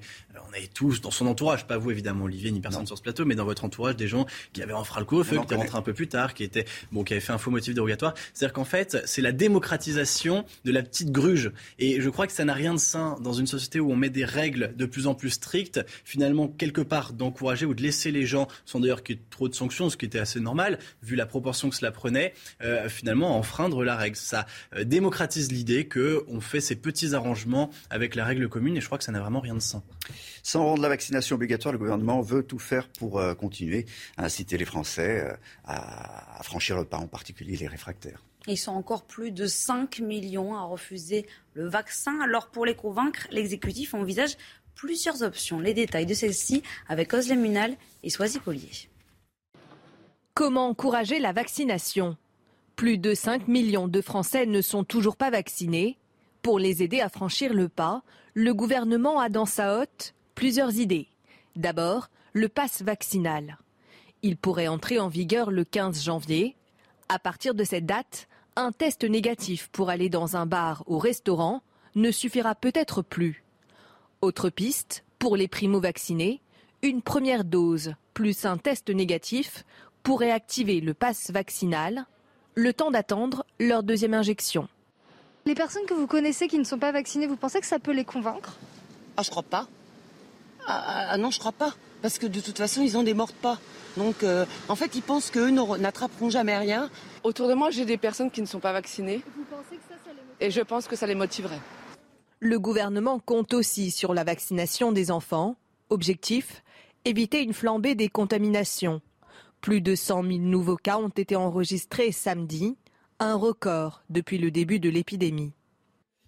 Et parmi les, propositions, peut-être peut-être le retour du, euh, masque obligatoire en, extérieur. Et c'est déjà le cas à Lille depuis fin novembre. C'est ce qu'on va voir dans notre reportage. Et vous allez vous en rendre compte, cette restriction ne fait pas l'unanimité auprès des habitants. Reportage avec Boris Nicolas. Dans le centre-ville de Lille, impossible d'accéder au marché de Noël sans lui. Le masque en extérieur est ici obligatoire, une règle qui divise les Lillois. Je n'en vois pas l'utilité. Moi, si on me montre une étude scientifique qui euh, démontre l'utilité du masque, je le porterai, mais actuellement, je n'en vois pas. Grâce au masque, je me sens protégée, effectivement. Notamment dans des lieux où il y a énormément de foule. Comme pour ce marché de Noël, le masque est redevenu obligatoire en extérieur dans certaines zones fréquentées des villes du Nord depuis fin novembre. Une mesure décidée par arrêté préfectoral qui ne rassure pas cette habitante. Le vaccin, on se rend bien compte que c'est apparemment pas suffisant pour endiguer la propagation du virus et que voilà, on sait pas trop quoi faire. Le masque, à part les masques peut-être FFP2, j'ai pas l'impression non effectivement que ça nous protège plus que ça. Six mois après la levée de l'obligation nationale du port du masque en extérieur, de plus en plus de préfectures la remettent en place. Ça encourage euh, euh, les personnes euh, probablement à être plus respectueuses des mesures barrières lorsqu'elles sont utiles en milieu intérieur clos. La rapide propagation du variant Omicron pourrait faire rebattre les cartes. En Italie et en Espagne, la généralisation du masque en extérieur est entrée en vigueur la semaine dernière. Une image, une image qui nous vient de, Chine, de la ville de Xi'an, qui va être euh, totalement désinfectée. Alors quand on dit totalement, c'est totalement. Ah oui, la totale, parce qu'à un peu plus d'un mois des Jeux Olympiques d'hiver, la ville durcit ses restrictions. Depuis jeudi dernier, les 13 millions d'habitants sont déjà confinés. Le pays entend mener une politique zéro Covid. L'objectif, limiter au maximum donc le nombre de cas par jour. Alors d'après les autorités, il faut savoir que seulement 155 cas auraient été enregistrés hier à travers toute la Chine. 155 cas, une ville de 13 millions de personnes qui est désinfectée, peut-être confinée, confinée. Euh, ça vous fait rêver, ça vous terrorise, Jean-Marie Villain, William Martinet? Je ne sais pas très bien si ça doit nous faire, comment ça pourrait nous faire rêver. Ça nous fait, euh, ça, nous, fait certainement horriblement peur, comme à, comme à tout le monde. Euh, on, sent bien qu'on est sur une pente à nouveau remontante. Euh, vous parliez du, masque dans les villes, c'est le cas dans, beaucoup d'endroits. Partout, il y a beaucoup de monde dans les, dans les rues. On a, moi, je l'ai vu euh, il y a maintenant 15 euh, jours pendant les trois jours du marché de Noël à Viry-Châtillon, où l'accès au marché de Noël en lui-même était avec le port du masque et avec un pass sanitaire. Non, mais quand, je vous montre les, images de, de c'est pour, pour, dire la, disproportion absolue entre les, ce qu'on fait ici, euh, Martinet, et, puis, et puis en Chine. C'est vrai qu'on peut toujours se rassurer en regardant ce qui se passe en Chine. Je ne sais pas ce que disent les éditorialistes chinois sur les plateaux de télé aujourd'hui, mais... Euh, évidemment, là-bas, les mesures de restriction de liberté sont sans commune mesure avec ce qui se passe euh, ici. Mais est-ce que ça doit vraiment nous rassurer? Moi, je, je ne pense pas. Euh, je pense que c'est une très mauvaise nouvelle, le, retour de ces mesures restrictives. Euh, autant au début de la pandémie, euh, lorsqu'on a été surpris dans l'urgence, qu'il y ait des mesures de restriction des libertés fortes qui aient pu être prises, c'est quelque chose de compréhensible. Mais maintenant, ce qu'on est en train de tous comprendre, c'est que cette pandémie, elle va durer. On en est à la cinquième vague. A priori, si on regarde des éléments objectifs, il n'y a aucune raison que nous n'ayons pas bientôt une sixième, une septième vague. Ou alors, il faudrait sur la planète une meilleure couverture vaccinale, mais on est encore très loin de, de ça. Donc, ça veut dire qu'il faudrait accepter sur le long terme ces restrictions des libertés qui sont fortes. Euh, nous, c'est quelque chose qu'on n'accepte pas. Il y, a, il y a une idée qu'on est en train de basculer vers une société du flicage permanent où on contrôle votre état sanitaire tout le temps, partout, et surtout, tout le monde vous le contrôle, même des gens qui veulent pas le faire, parce que c'est ça qu'on demande, par exemple, aux professionnels de la restauration. Il y a quelque chose de dangereux. Qu'attendez-vous l'un et l'autre du chef de l'État ou de celui qui prendra la parole euh, tout à l'heure euh, à l'issue euh, du Conseil des ministres? Tout d'abord des mesures raisonnables. On, voit bien quand même que demander, enfin d'instaurer un couvre-feu pour la seule nuit du, réveillon confine justement plus au ridicule qu'à autre chose. On ne voit pas pourquoi le 31 décembre, on serait, on serait, ça serait dangereux de se réunir et puis pas le, pas le 1er janvier au soir c'est encore plus, vous parliez tout à l'heure d'éventuellement le prolonger dans, le temps. Non, mais tradition, fête, euh, réunion les, populaire, on sait ce que c'est. Les, les, Français, ils ont surtout besoin de respirer. On, l'a vu depuis maintenant plusieurs semaines. Euh, le, les, deux dernières années, les, 24 derniers mois ont été particulièrement difficiles.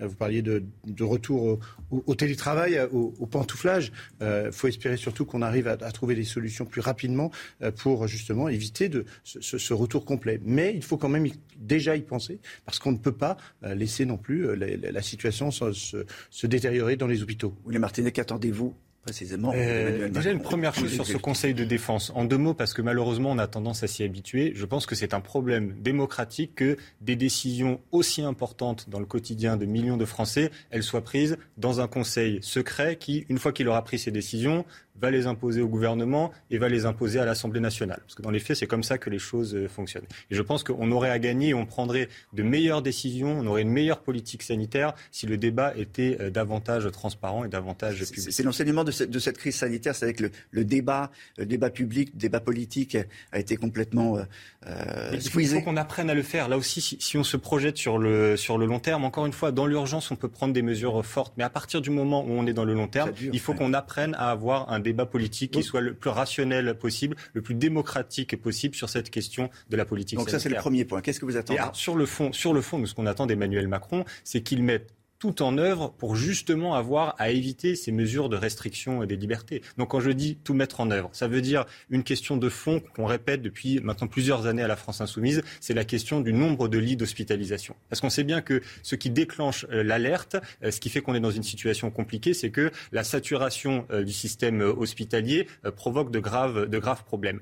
Malgré ça, on a eu encore euh, l'année dernière des suppressions de lits, 5700 lits d'hospitalisation qui ont été supprimés. Donc là, il faut absolument euh, inverser la vapeur et une mesure forte qui serait très importante, c'est Emmanuel Macron qui nous dise je me suis trompé, la politique de suppression des lits d'hôpitaux euh, à tout prix, c'est une erreur, il faut en ouvrir. Il, ne suffira pas de claquer des doigts et de dire on, met de l'argent pour ouvrir aujourd'hui des, des Non mais on continue, ça, on pouvait le dire en 2020, mais là on continue à fermer des lits encore aujourd'hui. effectivement un moment que euh, qu'on dit qu'on ne peut pas au dernier moment claquer des doigts et, ouvrir des laits. La seule chose, c'est qu'effectivement, ça fait un moment, on a encore à Juvisy des liquides, des, liquides qui ont, disparu. Donc, à un moment donné, il faut maintenant dire tout de suite, bah voilà, maintenant tout de suite, on met le paquet, on met, on met de l'argent sur le sujet. Et puis, euh, un d'une manière ou d'une autre, il va falloir euh, vraiment passer à, ce problème des, vaccins et de, la possibilité de, l'offrir à tous les pays du monde entier, parce que c'est pas possible de continuer à, se, prendre les, différents variants qui viennent du, monde entier des pays qui peuvent pas se vacciner. On, voit bien quand même que, Pfizer et que, les grands, euh, que les grands laboratoires ont quand même amorti très certainement le, le, fruit, de, le fruit de la recherche. le, fruit de la recherche, c'était un, euphémisme, un euphémisme bien sûr. Combien vous dites combien 65 000 dollars par 65 000 dollars par, minute. Exactement. C'est important que maintenant on puisse trouver des solutions pour, que, pour éviter bah, que le vaccin ne, ne vienne sous une autre forme euh, dans nos pays.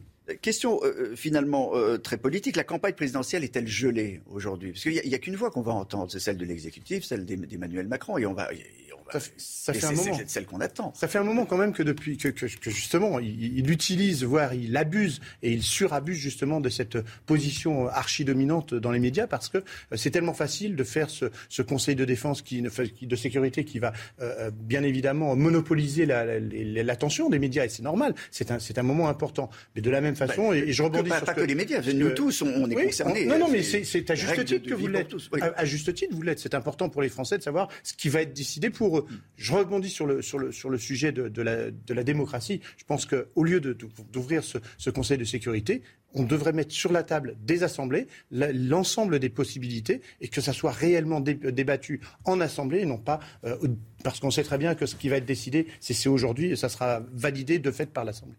Oui, Martinez, surtout sur pas, la confiscation. Surtout de- pas de la geler campagne. cette, cette campagne électorale.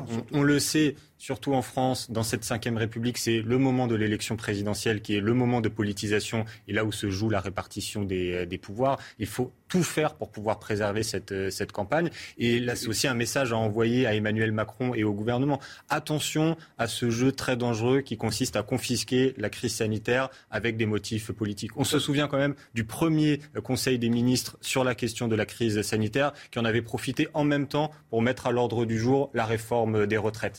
Sorte de péché originel euh, qu'il faut, sur lequel il faut Comment absolument faire revenir. une vraie campagne dans ces conditions, conditions sanitaires? Comment faire des, des, des, des meetings? Parce qu'on sait aussi que beaucoup de choses qui passent par, par les meetings, tu vois se passer à la télévision ou à la radio. bah. Bah, Peut-être peut-être justement, le numérique va certainement très, très certainement aider à, à faire une campagne qui soit la plus informative possible pour les, euh, pour les Français. Je pense que les Français ont, euh, sont, sont, sont, sont suffisamment intelligents pour largement comprendre qu'une campagne doit se tenir. C'est un moment important de démocratie. C'est à ce moment-là qu'on va pouvoir effectivement euh, déterminer comment on peut faire des changements. C'est maintenant qu'il faut le faire. Et puis on peut, faire, on peut faire des meetings avec des masques, on peut faire des meetings dans des salles euh, aérées. Et puis attention, parce qu'on n'arrive pas dans la situation où euh, on va par exemple remplir des stades de foot, des stades de rugby, euh, comme c'est le cas actuellement, et on nous dira en même temps qu'il ne faudrait pas faire de meetings, euh, des meetings politiques. Attention à ce deux poids deux mesures. Encore une fois, la démocratie c'est important. Question d'actualité, les écoles, le report de la rentrée, euh, pour, contre? C'est- C'est c'est com- c'est compliqué à, à- à double titre puisque euh, la logique voudrait, on voit bien que les, les enfants sont les plus touchés par, par cette, nouvelle, cette nouvelle vague. Touchés, non, mais enfin, ils transmettent, ils ne sont pas à l'hôpital. non, mais ils la, tra- ils la transmettent malgré tout. Et que euh, on a vu euh, en avril dernier que c'est au moment de la rentrée scolaire justement que ce nouveau brassage a, a- a malheureusement permis une, augmenta- une augmentation des cas. Donc Ça vous êtes serait plutôt logique, pour. plutôt, pour avec pour. une restriction, avec un problème, c'est qu'il faut trouver des solutions pour que les parents puissent malgré tout garder les enfants. Et au niveau de, de leur travail, il ne faut pas non plus que ça soit eux qui soient pénalisés. Le risque, euh, c'est un, une vraie, le risque un vrai avec, risque, euh, c'est avec vrai. l'économie, de sauver l'économie, oui. Non, de, de notre côté, euh, contre, parce que je pense que dans ce genre de décision, ce qui doit primer, c'est l'intérêt supérieur de l'enfant. Et on sait que pour les enfants, euh, fermer euh, les écoles, c'est évidemment d'un point de vue social euh, une aggravation des inégalités qui est très importante, mais aussi d'un point de vue psychologique. Euh, on a vu que lors des premiers confinements, alors c'était pas seulement la fermeture des classes, c'était aussi le confinement, mais on a vu une hausse dramatique du nombre d'hospitalisations psychiatriques euh, chez les enfants. On sait aussi que les enfants qui sont euh, victimes de violences intrafamiliales, bah, les faits de les enlever de l'école, ça les coupe, ça les isole complètement et ça peut aggraver la, la situation. Donc là aussi, je crois qu'il faut essayer de tout faire pour ne pas avoir à fermer les écoles et tout faire par exemple, des mesures très concrètes dont je ne comprends pas que ce ne soit pas la priorité du ministère de l'Éducation nationale, la question des tests de CO2 et des purificateurs d'air. On a un ministre de l'Éducation nationale qui explique c'est aux collectivités euh, de s'en occuper. Parfois ça marche, parfois ça marche pas. Il y a des collectivités qui ont les moyens, d'autres qui n'ont pas les moyens. Ça, c'est pas euh, acceptable. Il faut donner une priorité à ces dispositifs. Euh, Sur, sur la question des écoles, il y a quand même 45 médecins qui ont, qui ont euh, alerté dans, dans une tribune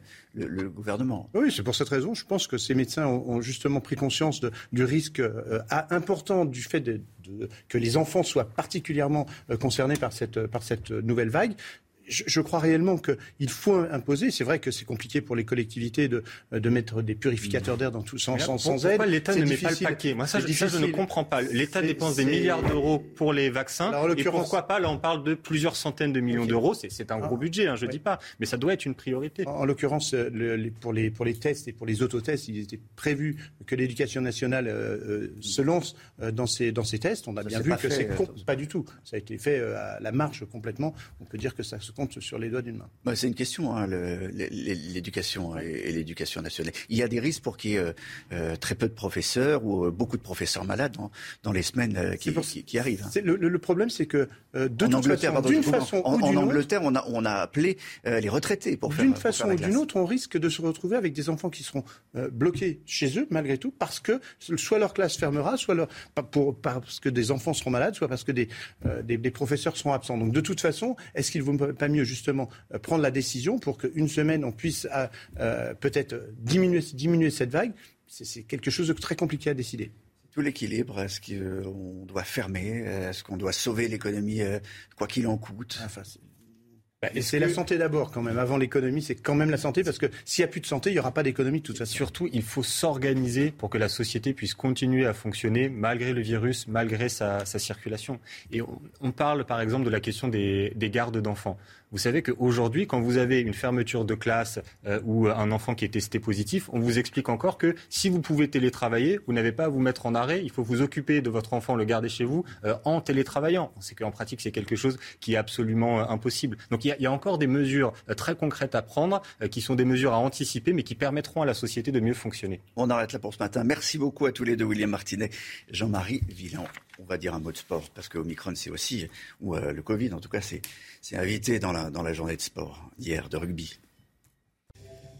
La situation euh, sanitaire n'épargne pas le, monde du sport. Et en particulier le rugby, puisque ce week-end, quatre matchs sur sept ont été annulés en raison de la flambée du nombre de cas. Le traditionnel Boxing Day, par exemple, a une nouvelle fois été gâché par l'épidémie. Mais bonne nouvelle, en revanche, le match entre Castres et Perpignan a pu se jouer hier. Les Castrés l'ont emporté 20 à 19 et se hissent provisoirement à la quatrième place du classement. Les deux autres matchs ont lieu aujourd'hui. Biarritz-Montpellier à 19h et La Rochelle-Lyon à 21h. Et c'est évidemment à suivre sur les antennes de Canal+. Vous regarderez? Évidemment, avec vous. Évidemment, évidemment.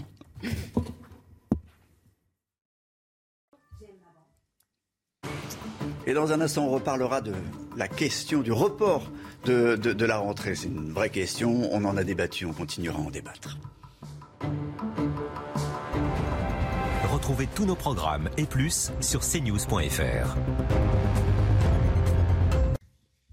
Karine Durand, il y a de la neige en, en, en hiver, en particulier dans les Alpes beaucoup de neige actuellement, mais il faut en profiter euh, tout de suite car avec le gros redoux, une grande partie va fondre. En tout cas, ça va beaucoup fondre en dessous de 1500 mètres au cours des prochains jours. En attendant, il y a un manteau neigeux superbe et des conditions qui tendent à se dégager au cours des euh, prochains jours. Alors ailleurs en France, c'est très perturbé, très pluvieux, très venté euh, partout, en particulier sur la Normandie, bassin parisien, jusqu'en descendant sur le centre-ouest et sud-ouest où on a des pluies vraiment abondantes, des pluies abondantes aussi en Corse et le vent de sud-ouest se renforce sur les côtes de l'ouest. Au cours de l'après-midi, on retrouve le très mauvais temps, les pluies copieuses sur l'est en particulier. La perturbation se décale. Vosges, Alpes, Jura, Provence-Alpes, Côte d'Azur et la Corse qui sera bien balayée aussi.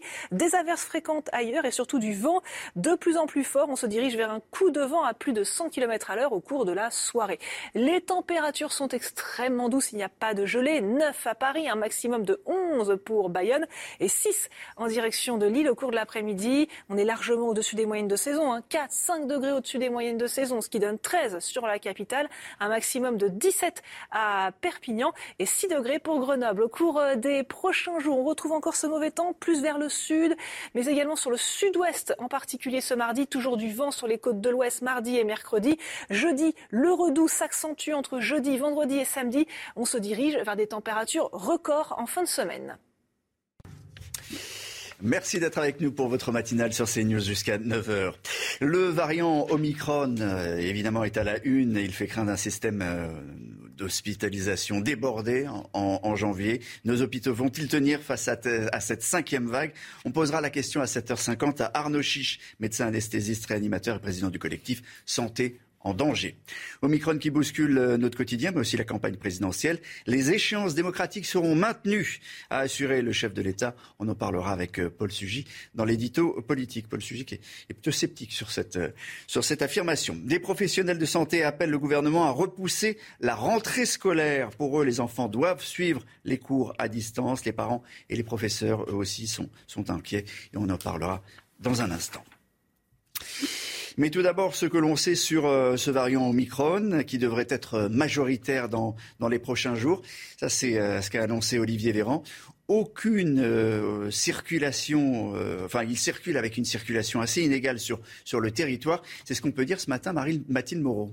Oui, tout à fait. Alors, il faut savoir qu'aujourd'hui, Omicron, le variant Omicron représente 17,7% des cas positifs en France et c'est très inégal selon les départements français. On va le voir hein, sur, notamment en euh, région Île-de-France. On prend l'exemple de Paris où le variant Omicron est présent à 37,5%. Même chose pour les départements limitrophes comme le Val-de-Marne ou encore les Hauts-de-Seine où il représente 25%. Dans le reste de la France, euh, le département de la Sarthe est très touché avec 32,6% ou encore les départements de la Nièvre, du Puy-de-Dôme, des Hautes-Alpes ou encore du Gard.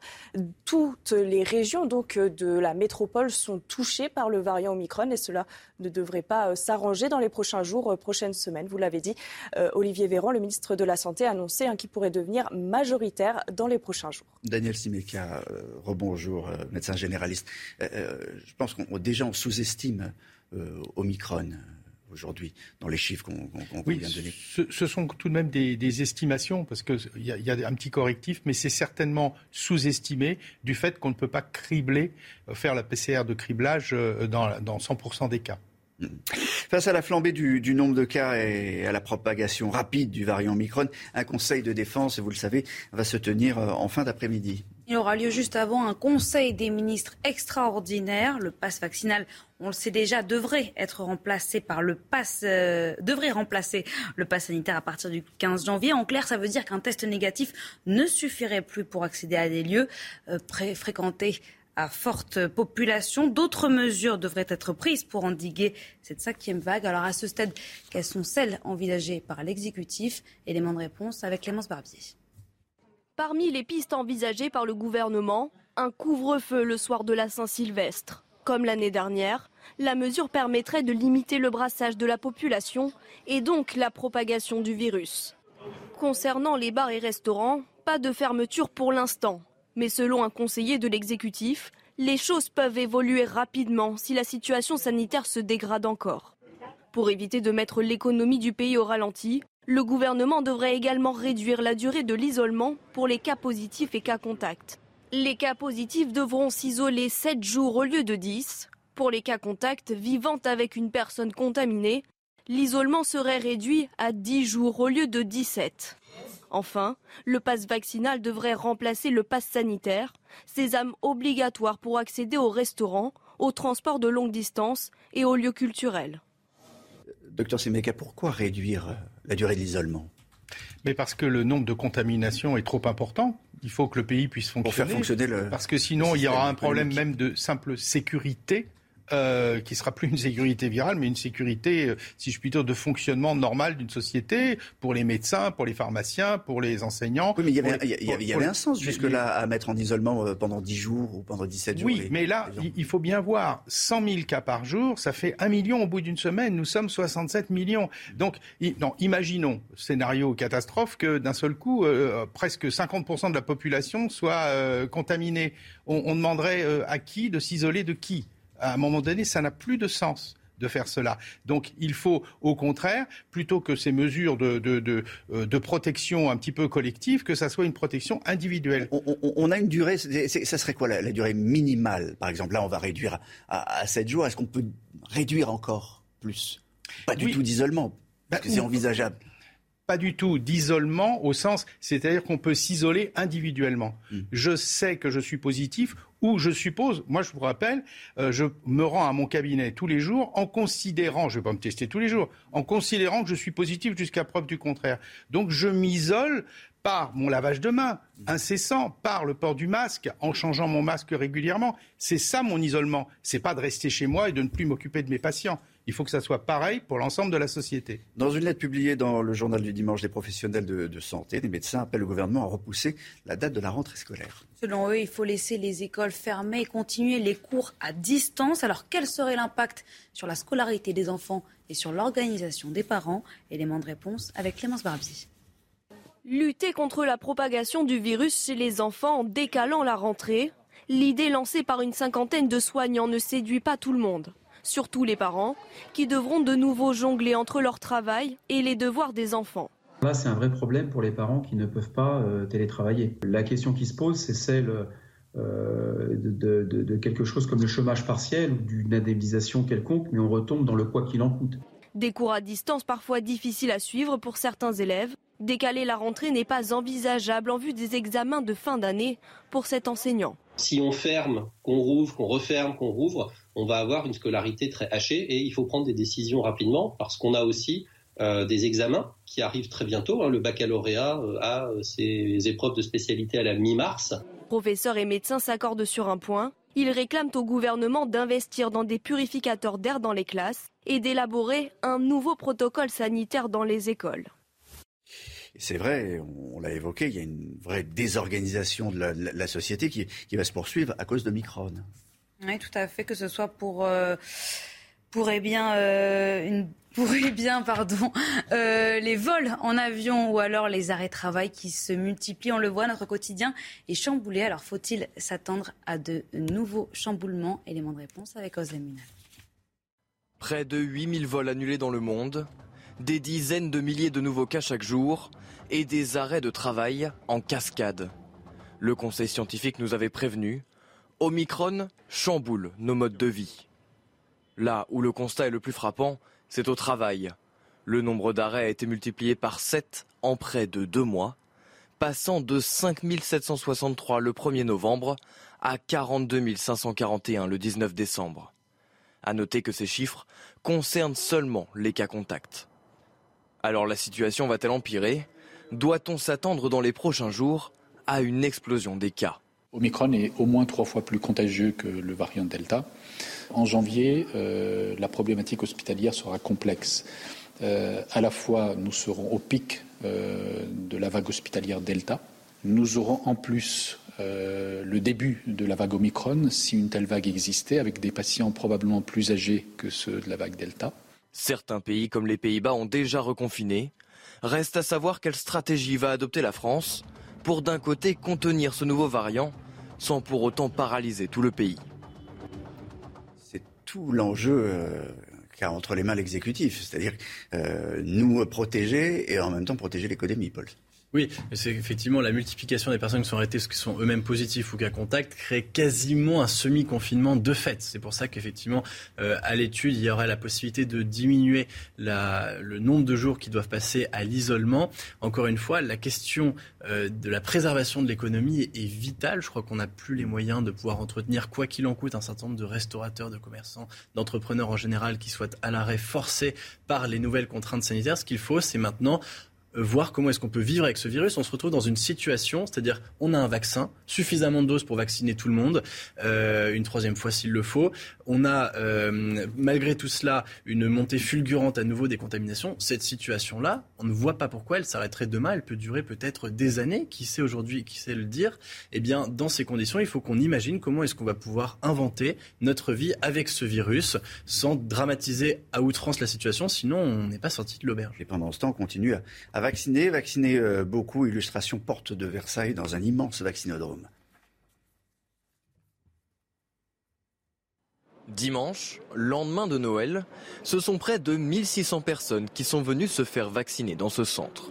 J'ai peur de cette maladie qui fait beaucoup de ravages, donc euh, je suis venue faire mon vaccination voilà, pour me protéger. J'ai un petit peu d'appréhension, mais on n'a pas le choix, c'est comme ça. Donc je suis là pour, euh, pour protéger nos aînés et puis et voilà.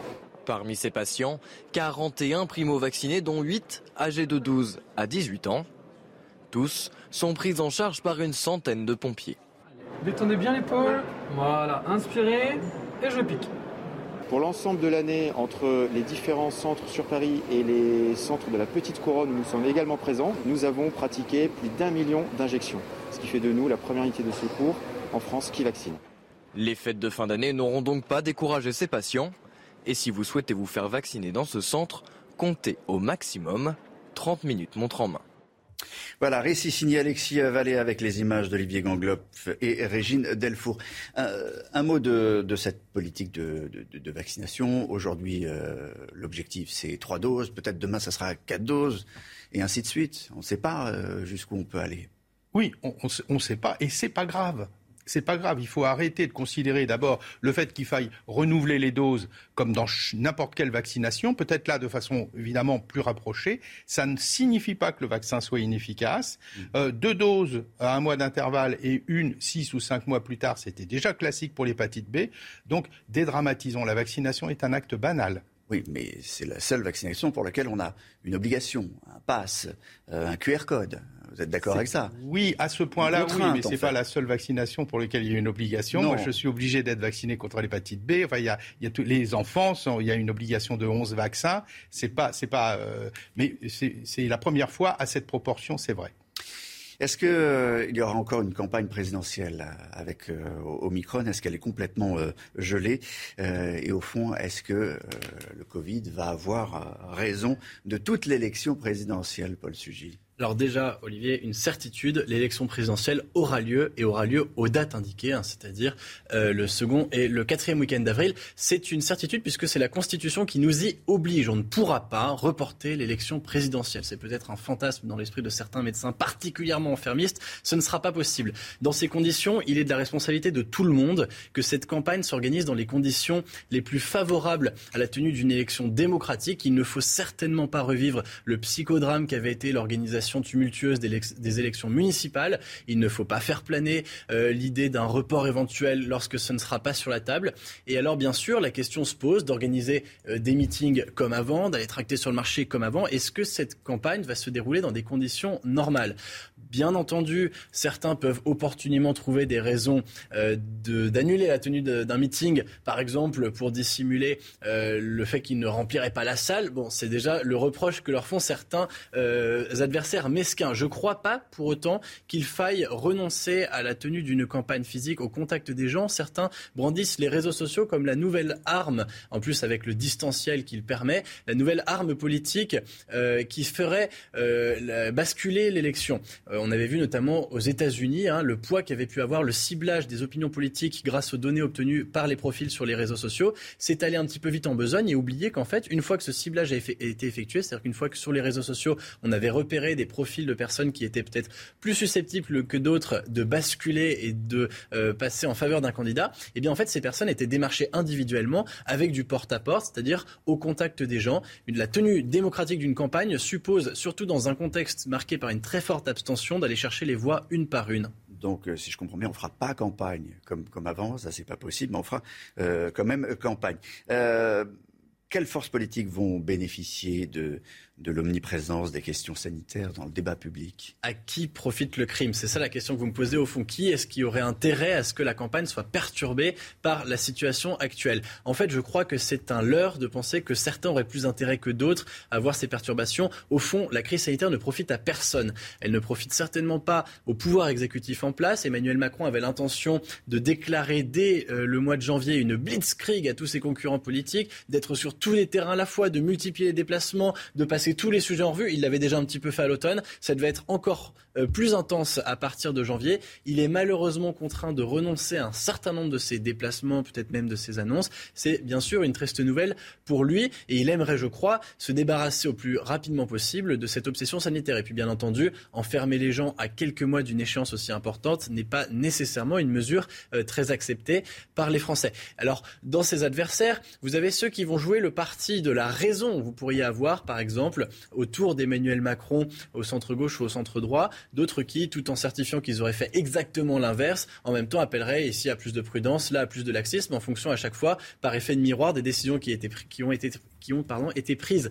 Ce n'est certainement pas la bonne attitude et je crois que euh, les adversaires politiques d'Emmanuel Macron doivent bien avoir en tête que euh, donner l'air d'être plus intelligent que tout le monde en disant j'aurais fait exactement ce qui aurait été bien quand l'exécutif a eu tout faux n'est probablement pas ce que les Français ont envie d'entendre. Chacun a bien en tête que le Covid-19 a perturbé le quinquennat d'Emmanuel Macron et que ce n'est pas en disant, en donnant des grandes leçons qu'ils vont s'en sortir. En revanche, ce qui est certain, c'est que les candidats seront certainement jugés par leur capacité à donner de nouveau un un horizon atteignable, à donner de nouveau espoir aux Français. Il faudra parler du Covid, mais en parler raisonnablement, pas trop. Et surtout, plutôt que de prendre la problématique sur le temps court, il faudra envisager les questions posées sur le temps long par cette crise sanitaire qui a révélé, à mon avis, deux choses. L'impréparation de l'État, le manque de lits dans les hôpitaux, et puis aussi la question des libertés publiques. Plus fondamentalement, repose à nouveau l'arbitrage entre la sécurité et la liberté. En tout cas, celui qu'on va écouter ce soir, évidemment, c'est euh, peut-être Emmanuel Macron, en tout cas celui qui prendra la parole. Emmanuel Macron, euh, lui, parlera quoi qu'il arrive ce soir? Non, le 31, je crois. Ah oui, le 31. Ce soir, pas sûr. Ce soir, c'est pas sûr. Ce soir, c'est pas sûr,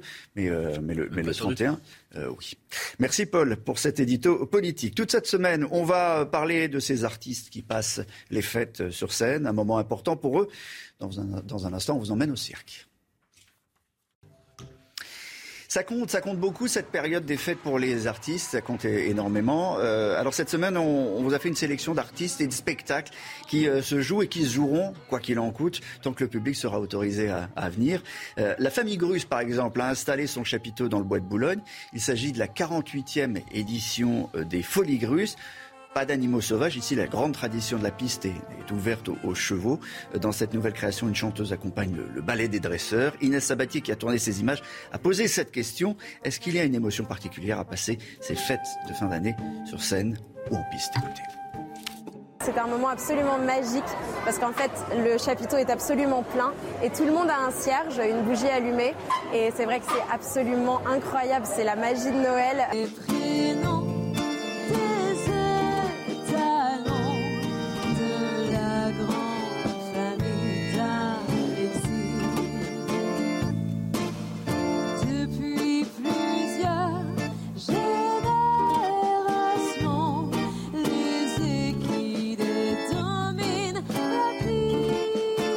Particularité avec la compagnie Alexigrus, c'est déjà d'avoir tous les artistes qui sont les membres de la famille. Dans la compagnie Alexigrus et au Foligrus, il n'y a que des chevaux.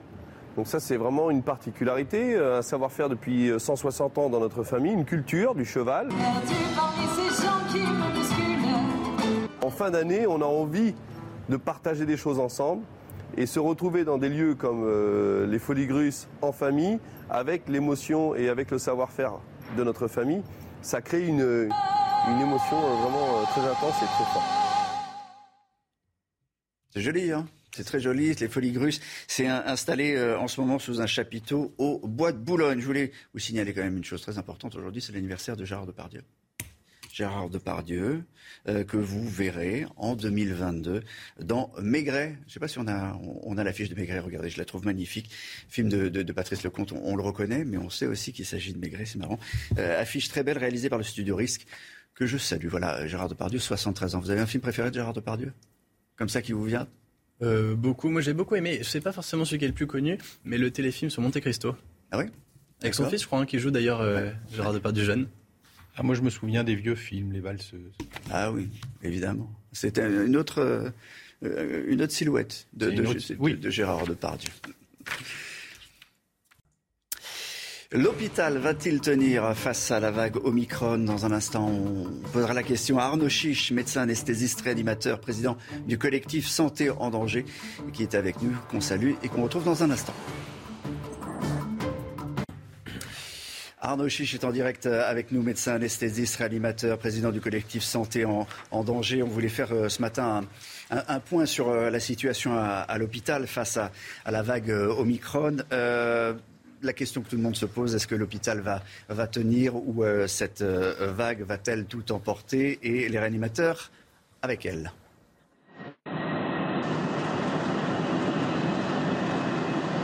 Est-ce que vous avez entendu Arnaud Chiche? Je, croyais que vous lanciez un reportage. Ah non. Vous me demandez si le... Ouais, ok, excusez-moi. Donc vous me demandez si l'hôpital va tenir. Ben, écoutez, je, vous savez, les soignants qui sont en place donneront toujours 200% de ce qu'il faut pour faire en sorte que ça tienne pour les Français. Voilà. C'est-à-dire que euh, quand on est dans ces métiers-là, vous savez, on ne peut pas se contenter de, de faire le minimum. Euh, il faut s'occuper de tout le monde. Le problème, c'est que j'aimerais, j'aimerais pouvoir vous dire que alors qu'on est à la cinquième vague et à la sixième vague, qu'on n'est plus dans cette ambiance-là d'être euh, toujours dans la pénurie de personnel et dans, et dans le stress de ces questions. Est-ce qu'on va tenir? Et, c'est vraiment malheureux que depuis le début de la pandémie, finalement, on n'ait pas mis en, route, en place un système pour que dans des périodes comme, comme en ce moment, c'est-à-dire des pics, des pics pandémiques, on soit tous un peu plus sereins. Est-ce que les enjeux, pour que ça tienne, juste pour répondre à votre question, parce que juste, je pense qu'en réanimation, en fait, on ne sait pas encore s'il va y avoir un impact sur la réanimation. Ce qui est assez certain, c'est qu'il va y avoir une augmentation des hospitalisations. En Angleterre, on commence à le voir. Ça veut donc dire que le baromètre, ça va être les lits d'aval, c'est-à-dire les malades qui vont arriver aux urgences, on va devoir les prendre en charge, et ceux qui vont devoir être hospitalisés, il nous faudra des lits et il faudra du personnel. Et est-ce qu'on aura suffisamment de personnel? Alors là, je suis très perplexe puisque déjà aujourd'hui, on est en plan blanc et il manque de personnel partout. Mais encore une fois, tout le monde fera le maximum. Là, on est, euh, on est face à une, course contre, la montre. Euh, Daniel Simeka, qui est, là, le disait tout à l'heure, le virus est, beaucoup plus contagieux, mais moins, dangereux. Donc, a priori, on remplit moins les, services d'urgence. Qu'est-ce que vous constatez, vous, à l'hôpital? Pour le moment, pour le moment, c'est la même chose que depuis plusieurs semaines, en tout cas dans les établissements autour de, ma région des Hauts-de-France. C'est-à-dire que de toute façon, il y a un taux d'occupation permanent important de patients Covid en réanimation. 60 à 80% des lits des services de réanimation sont occupés par des patients Covid et ça c'est stable. C'est-à-dire que on n'a pas encore de saturation. C'est-à-dire qu'on n'a pas 100% de patients Covid en réanimation. Donc entre guillemets, on a une petite marge de manœuvre. Mais vous devez comprendre quand même que si on a une marge de manœuvre, ça veut dire que les autres malades, on les prendra pas. Donc je parle des non-Covid. Vous comprenez? Si aujourd'hui on a 20, 30%, 40% de patients non-Covid euh, en réa, c'est qu'il faut bien s'occuper de ces patients-là. Et ma grande inquiétude à moi, c'est celle-là aussi. C'est tous les patients non-Covid qui vont avoir des soins décalés, déprogrammés. Et, et c'est vraiment, c'est quand même triste, euh, après quasiment deux ans de pandémie, d'en être encore là, vous voyez. Alors évidemment, au début, on disait, mais enfin, mais enfin, on peut pas, on peut pas, on peut pas former des médecins, des infirmières, des aides-soignants. C'est pas très vrai quand même. On aurait pu faire des choses. On aurait pu mobiliser des gens. On aurait pu former des gens. Vous vous rendez compte qu'aujourd'hui, on se demande si on va faire appel à la réserve sanitaire. C'est la sixième vague. Je comprends pas. Je, ne comprends pas pourquoi euh, l'exécutif se contente de cette situation-là et de cette force-là pour notre système de santé qui doit être capable de faire face à tout cela. On devrait être capable de gérer cela avec un peu plus de robusté. Et là, on est vraiment dans le rouge. Et le gros problème, c'est que si les soignants tombent malades, alors là, tout ce que je vous dis s'effondre. Parce que si les soignants tombent malades, euh, je pense qu'effectivement, là, ce sera très, très grave. Merci Arnaud Chiche. On est dans le rouge, c'est euh, ce qu'on retiendra. Euh, Arnaud Chiche, médecin anesthésiste réanimateur et surtout président du collectif Santé en danger. Merci d'avoir été avec nous euh, en direct ce matin sur CNews. Du mauvais temps généralisé pour ce lundi et un ressenti quasiment automnal avec le vent, l'humidité et la douceur présente. On retrouve donc cette perturbation qui progresse d'ouest en est, avec elle des pluies copieuses de la Normandie au bassin parisien, en descendant en particulier vers le centre-ouest et le sud-ouest. Et de l'autre côté, sur l'ouest, le vent se lève et se renforce progressivement. Au cours de l'après-midi, on retrouve ces pluies abondantes davantage vers l'est, cette fois-ci en direction des Vosges, du Jura, de la neige au-delà de 1500 mètres sur les Alpes et de la pluie également intense sur l'ensemble de l'île de Beauté. Les vents se renforce. On aura droit à un coup de vent d'ailleurs au cours de la soirée avec des vents parfois supérieurs à 100 km à l'heure sur la Bretagne ou encore sur la Vendée. Les températures sont très douces. Il n'y a pas de gelée, des températures élevées sur le bassin parisien, 9 degrés à Paris et un maximum de 11 degrés sur euh, Bayonne. Et au cours de l'après-midi, on est au-dessus des moyennes de saison, de 4 à 5 degrés au-dessus, 13 sur Brest, 13 également à Paris, 10 sur Lille, un maximum de 17 degrés sur Perpignan. Au cours des prochains jours, encore de la pluie, encore du vent pour les deux prochains jours, mardi et mercredi, en direction du sud, sud-ouest en particulier. C'est l'amélioration qui se met en place jeudi avec le retour de l'anticyclone et des températures qui grimpent. On se dirige même vers des températures records pour la fin de semaine. Merci d'être avec nous sur CNews. Il est 8 h Emmanuel Macron préside à 16 h en visioconférence un conseil de défense sanitaire consacré à la crise. Un conseil des ministres exceptionnel aura lieu euh, une heure plus tard dans la foulée. Il euh, doit adopter le projet de loi instaurant le pass vaccinal. Le, texte sera examiné à l'Assemblée nationale mercredi avant une adoption aux alentours du 15 janvier. Parmi les, mesures que le gouvernement pourrait euh, prendre, le retour du port du masque obligatoire en extérieur. Quelques villes l'ont déjà adopté, en Normandie, en Savoie, dès ce week-end. Et puis la ville de Lille a déjà pris cette décision il y a quelques semaines déjà. Comment la mesure est-elle accueillie Vous entendrez les réactions des Lillois dans un instant.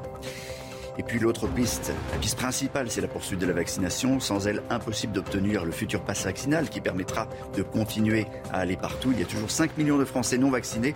Comment arriver à les convaincre? On posera la question tout à l'heure. Mais je vous le disais, face à la flambée du nombre de cas et à la propagation rapide du variant Omicron, Conseil de défense est prévu cet après-midi. Juste ensuite, dans la foulée, il y aura un Conseil des ministres extraordinaire, Jeanne. Oui, dans la foulée, justement, le pass sanitaire devrait, euh, être remplacé par le pass vaccinal. En clair, ça veut dire qu'un test négatif ne suffira plus pour obtenir ce fameux pass. D'autres mesures devraient être prises pour tenter d'endiguer cette cinquième vague. Alors quelles sont-elles? De réponse avec Clémence Barbier. Parmi les pistes envisagées par le gouvernement, un couvre-feu le soir de la Saint-Sylvestre. Comme l'année dernière, la mesure permettrait de limiter le brassage de la population et donc la propagation du virus. Concernant les bars et restaurants, pas de fermeture pour l'instant. Mais selon un conseiller de l'exécutif, les choses peuvent évoluer rapidement si la situation sanitaire se dégrade encore. Pour éviter de mettre l'économie du pays au ralenti, le gouvernement devrait également réduire la durée de l'isolement pour les cas positifs et cas contacts. Les cas positifs devront s'isoler 7 jours au lieu de 10. Pour les cas contacts vivant avec une personne contaminée, l'isolement serait réduit à 10 jours au lieu de 17. Enfin, le pass vaccinal devrait remplacer le pass sanitaire, sésame obligatoire pour accéder aux restaurants, aux transports de longue distance et aux lieux culturels. Et lors de ce Conseil de défense sanitaire, le gouvernement devrait également revoir les règles d'isolement. Un assouplissement est envisagé pour les cas contacts. L'objectif, éviter une vague d'arrêt maladie dans les entreprises, car pour l'instant, un million de personnes par jour sont concernées par ces règles très restrictives. On fait le point avec Alexis Vallée. Avant le réveillon du premier de l'an, vous souhaiterez peut-être vous faire tester pour protéger vos proches. Pour l'instant, si vous êtes positif, quels que soient vos symptômes, vous devez respecter un isolement d'au moins 10 jours.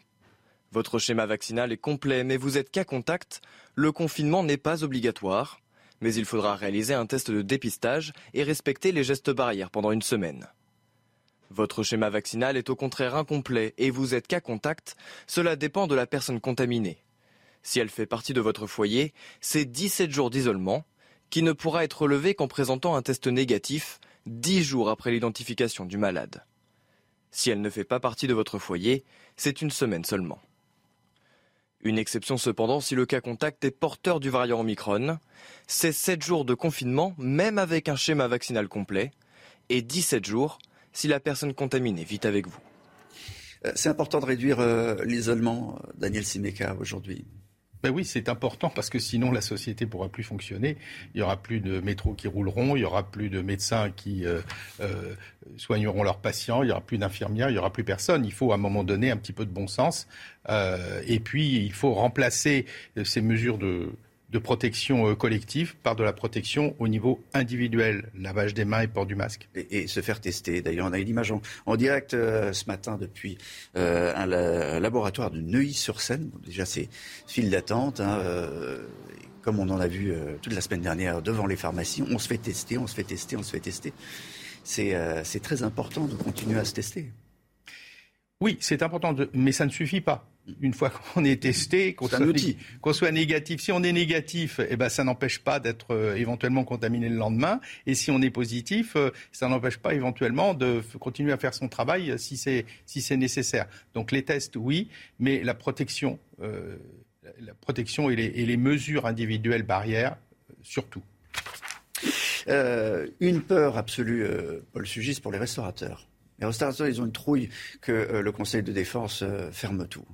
Alors ferme tout, c'est probablement pas, pour le nouvel. En, tout cas, l'idée d'un couvre-feu euh, soit seulement le soir du 31 décembre, soit même pour deux, trois semaines, on ne sait pas encore, euh, semble se préciser. Là, évidemment, les restaurateurs seraient parmi les premiers concernés. On sait qu'ils sortent de deux années terribles. Mm. Beaucoup d'ailleurs n'y ont pas survécu, on le sait. Il y en a qui ont mis la clé sous la porte.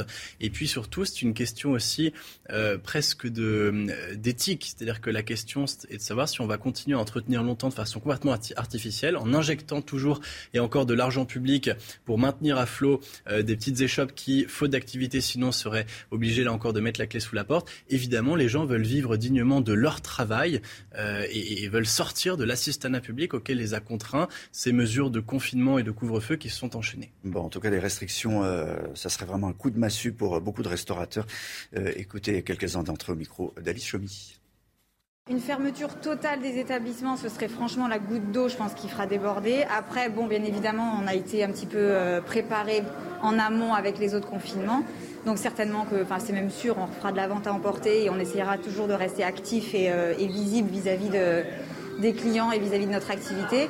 Maintenant, si c'est un couvre-feu, bon bah voilà, on restera quand même ouvert et on fera tout ce qu'il faut pour, euh, pour pouvoir euh, travailler et pour pouvoir garder notre activité euh, saine. Si on devait fermer le 31 décembre, ce serait malheureux pour nos clients, ce serait malheureux pour nos salariés, ce serait malheureux pour nos fournisseurs également. Ben, pour nous, ça serait dramatique de, de, faire fermer les, les établissements. Euh, pour nous, notre groupe Mamie, mais également pour toute la profession, euh, pour tous les salariés également. Euh, ça a été déjà très difficile l'année dernière. Les aides sont venues assez tard, mais elles étaient là juste pour couvrir les loyers et les charges fixes. Alors, sans rendre la vaccination obligatoire, le gouvernement veut euh, continuer à inciter les Français encore réfractaires à franchir euh, le pas. Il y a combien? Il y a 5 millions euh, de Français qui refusent encore le vaccin. Oui, il y a encore plus de 5 millions de Français qui refusent toujours de se faire vacciner. Alors, pour tenter, encore une fois, de les convaincre, le gouvernement met sur la table plusieurs options. Le détail, justement, de ces pistes avec Oslem Munal et Soisy Coulier. Comment encourager la vaccination? Plus de 5 millions de Français ne sont toujours pas vaccinés. Pour les aider à franchir le pas, le gouvernement a dans sa hotte plusieurs idées. D'abord, le pass vaccinal. Il pourrait entrer en vigueur le 15 janvier.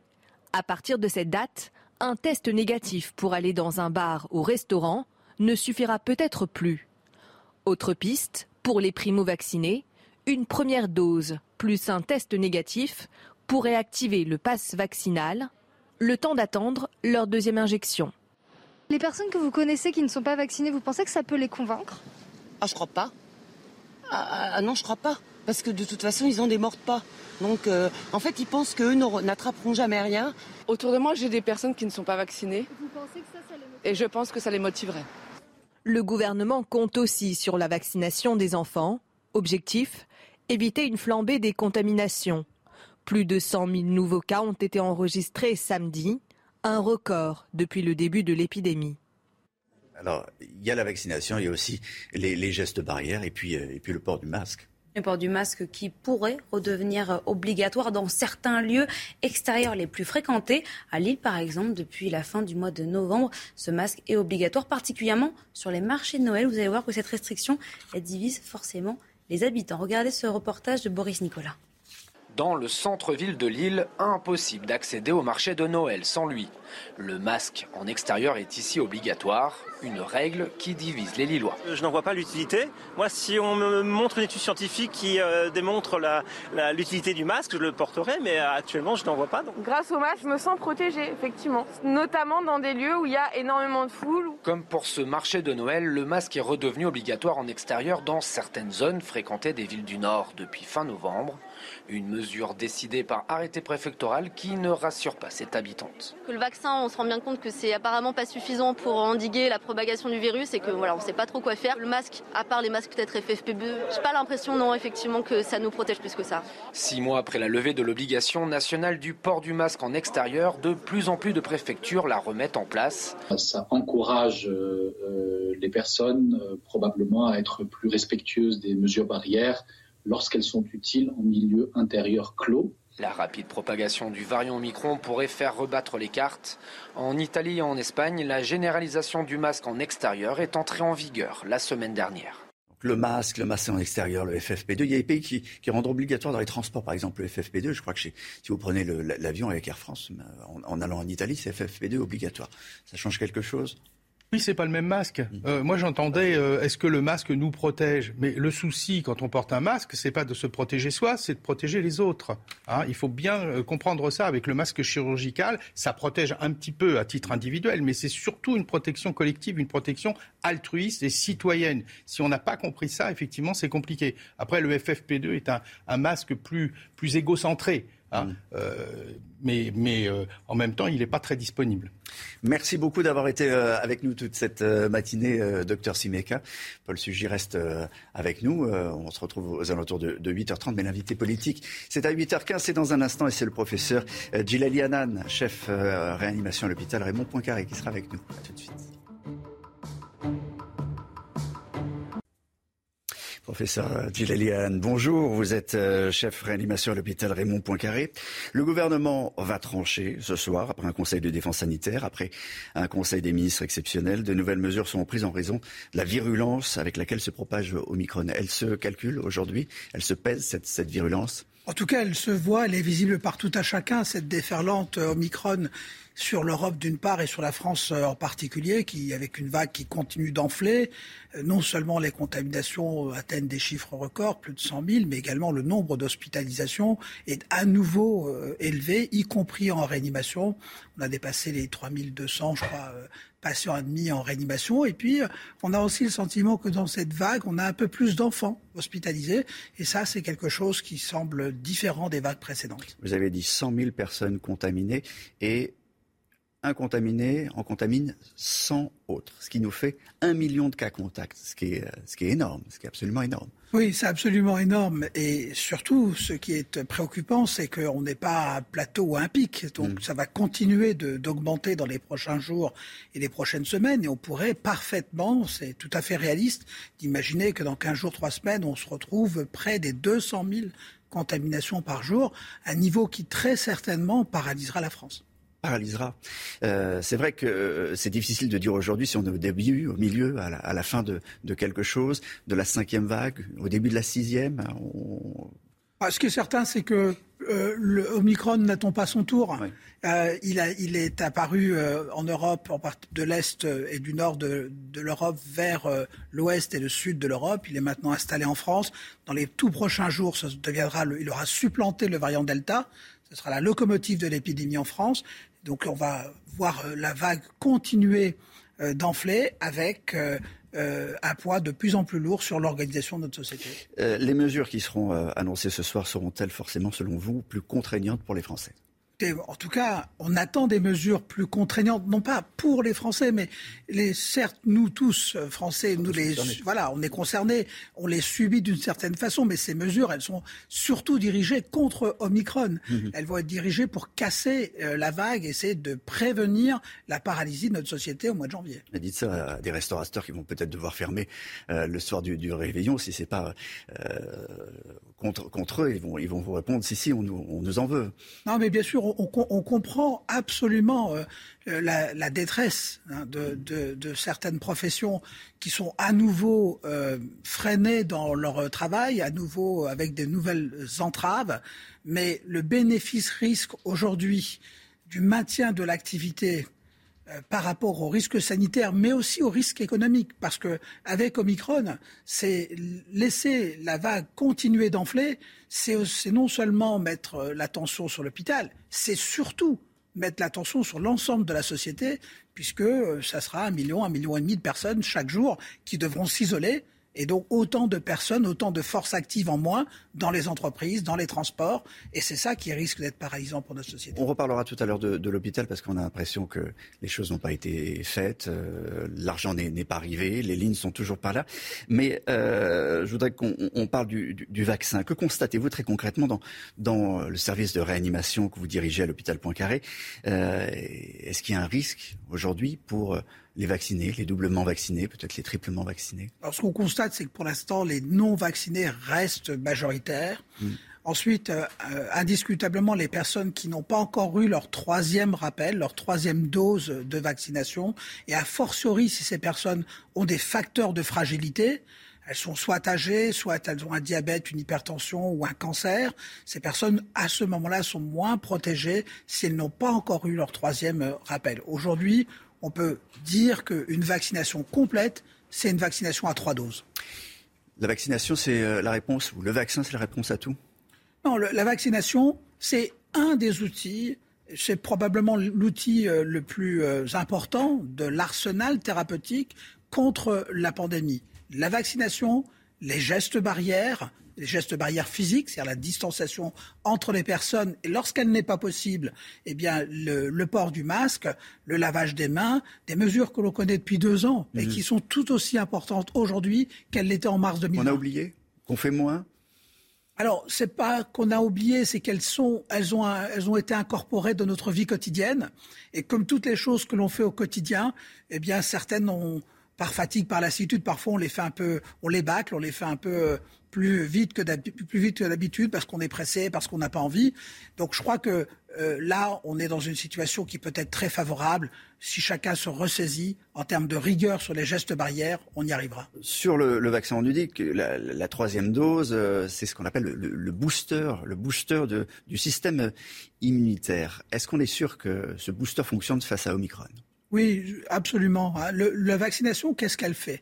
La vaccination, elle nous crée à l'intérieur de l'organisme une sorte d'armure interne qui empêche le virus de rentrer dans nos cellules. Ben, cette armure, elle s'effiloche avec le temps. Et lorsque l'on va, euh, après quelques mois, trois, quatre mois après la deuxième injection, elle devient de nouveau perméable, en particulier à Omicron. Le fait de la renforcer par la troisième dose va permettre à nouveau de bloquer, y compris le variant Omicron, et donc de nous protéger du virus, en tout cas des formes graves. Alors, vous nous disiez tout à l'heure, euh, vous êtes d'accord finalement avec le, Conseil scientifique, que euh, notre vie va être fortement désorganisée. En tout cas, elle risque d'être fortement désorganisée s'il n'y a pas de mesures supplémentaires pour enrayer la vague Omicron. Encore une fois, si on est, imaginons que nous atteignons les 150 000 à 200 000 contaminations par jour, même si l'on réduisait un petit peu la durée d'isolement pour les personnes euh, vaccinées à trois doses et euh, contaminées, avec leur cas contact, on voit très bien qu'on pourrait se retrouver tous les jours avec un million et demi à deux millions de personnes isolées. Donc en une semaine, la France est paralysée. Mais c'est presque un confinement. Et, à titre personnel d'ailleurs, vous êtes pour ou contre le renfermement du, pays, un reconfinement? Alors le, mot euh, confinement est devenu un mot euh, très péjoratif euh, mhm. depuis 2020. Ce qui est certain, c'est qu'aujourd'hui, il faut prendre un certain nombre de mesures qui vont permettre de réduire la circulation du virus. Pour ça, il faut placer des obstacles au virus là où il a le plus de chances de se faufiler, c'est-à-dire dans les situations où on ne porte pas le masque, où on est très proche les uns des autres, et éventuellement même où on a tendance à parler fort parce qu'il y a du bruit autour. C'est la raison pour laquelle moi je suis très favorable à la restauration de jauges, à ne pas fermer les établissements. Euh, euh, mmh. Euh, de restauration, ne pas fermer les salles de spectacle, mais rétablir les jauges pour garantir la distanciation physique entre les personnes. Les jauges à quel endroit? Dans les salles de spectacle? On ne se parle pas dans les salles de, spectacle. On est a priori face à une scène. Alors d'abord, dans les salles de spectacle, on peut être amenés tous à rire, tous ensemble. Mhm. Euh, et le on est masqué. Oui, on est, on est masqué, mais avec le variant Omicron, si on est masqué et que l'on est vraiment collé les uns contre les autres dans une salle pleine, mhm. il y a indiscutablement un risque qui est, qui est augmenté. Donc, la jauge, la jauge c'est facile c'est laisser, comme on avait l'habitude de le faire, un siège libre entre deux personnes. Les restaurants dans les restaurants, là encore, il faudrait rétablir une jauge qui permette de garantir cette distanciation physique parce qu'on enlève le masque pour manger, parce qu'on enlève le masque pour boire, parce que c'est un moment convivial où on parle, on discute, on parle fort, on rit, on boit aussi, et on sait que tous ces facteurs-là sont des facteurs qui favorisent la transmission.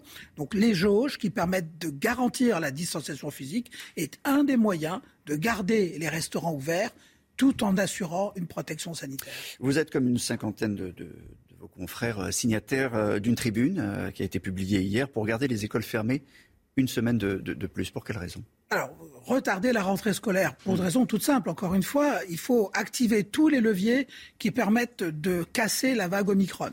Et les enfants, c'est un, eh ben, levier, c'est un vecteur? Voilà, on voit bien dans les données de Santé publique France que la circulation du virus dans la tranche d'âge 0-9 ans, moins de 10 ans est très élevée. On a un taux d'incidence aux alentours de, de 800 pour 100 000, ce qui est très important.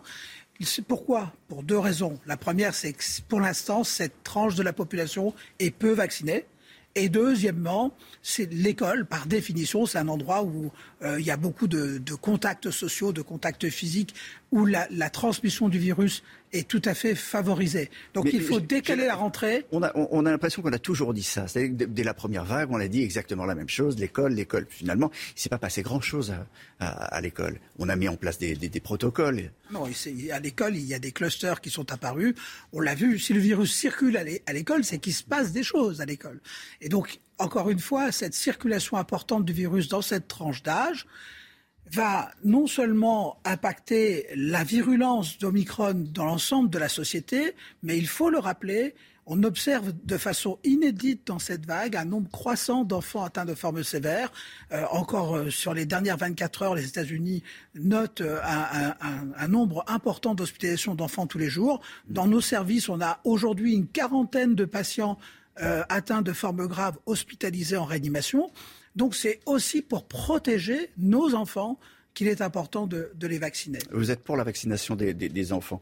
Moi, j'ai un enfant, j'ai un enfant de 8 ans, je ne suis pas sûr d'être convaincu, je suis même pas du tout convaincu qu'il faut, le vacciner. Qu'est-ce que vous pourriez me dire pour me convaincre? La première chose, c'est que rappeler qu'une quarantaine d'enfants aujourd'hui sont hospitalisés en réanimation pour la Covid-19, qu'un nombre croissant d'enfants sont parmi les enfants contaminés tombent malades et sont hospitalisés. C'est inédit dans cette euh, nouvelle vague. Et donc, vacciner les enfants, c'est d'abord les protéger eux-mêmes de faire une forme sévère et d'être hospitalisés, sans compter, on le sait, les risques de Covid long qui semblent plus importants chez les enfants, même lorsqu'ils n'ont pas présenté de symptômes initialement. Mais ce n'est pas les, vacciner pour, en quelque sorte, pallier à, ces 5 millions de Français qui refusent le, non, non, absolument pas. Encore une fois, il y a environ 5 millions, on ne connaît pas précisément le chiffre d'adultes qui ne sont pas vaccinés. Euh, il y en a très peu dans la, dans la tranche d'âge 60 à 80 ans. Il y en a encore trop dans la tranche d'âge de plus de 80 ans. Ces personnes-là, il y a deux catégories de personnes. Il y a ceux qui, les personnes qui sont profondément contre la vaccination, rien ne les changera. Et puis il y a toute une catégorie de personnes qui sont derrière la barrière sociale et qui n'ont pas accès à la vaccination. Ces personnes-là, il faut aller les chercher. Il faut plus précisément leur apporter à domicile le vaccin pour les vacciner. Il ne faut pas stigmatiser les non-vaccinés, il faut les accompagner et les aider à se vacciner. Pour que l'économie française tienne, euh, l'une des, idées qui sera sans doute adoptée, c'est réduire la, durée d'isolement. Euh, aujourd'hui, euh, si vous avez été en, en, contact avec le virus, vous êtes isolé pour 7 jours. Si vous êtes positif, vous êtes isolé 10 jours. Et si vous êtes contact d'une personne avec qui vous vivez, c'est 17 jours. Euh, la solution, c'est vraiment réduire cet isolement. Ça va changer beaucoup de choses? Bah, D'abord, réduire la durée de l'isolement, ça c'est limite. Parce que l'isolement, c'est justement pour empêcher les personnes contaminées de contaminer les autres personnes. Mm. Donc il y a une durée minimale en, en de laquelle on ne pourra pas euh, aller.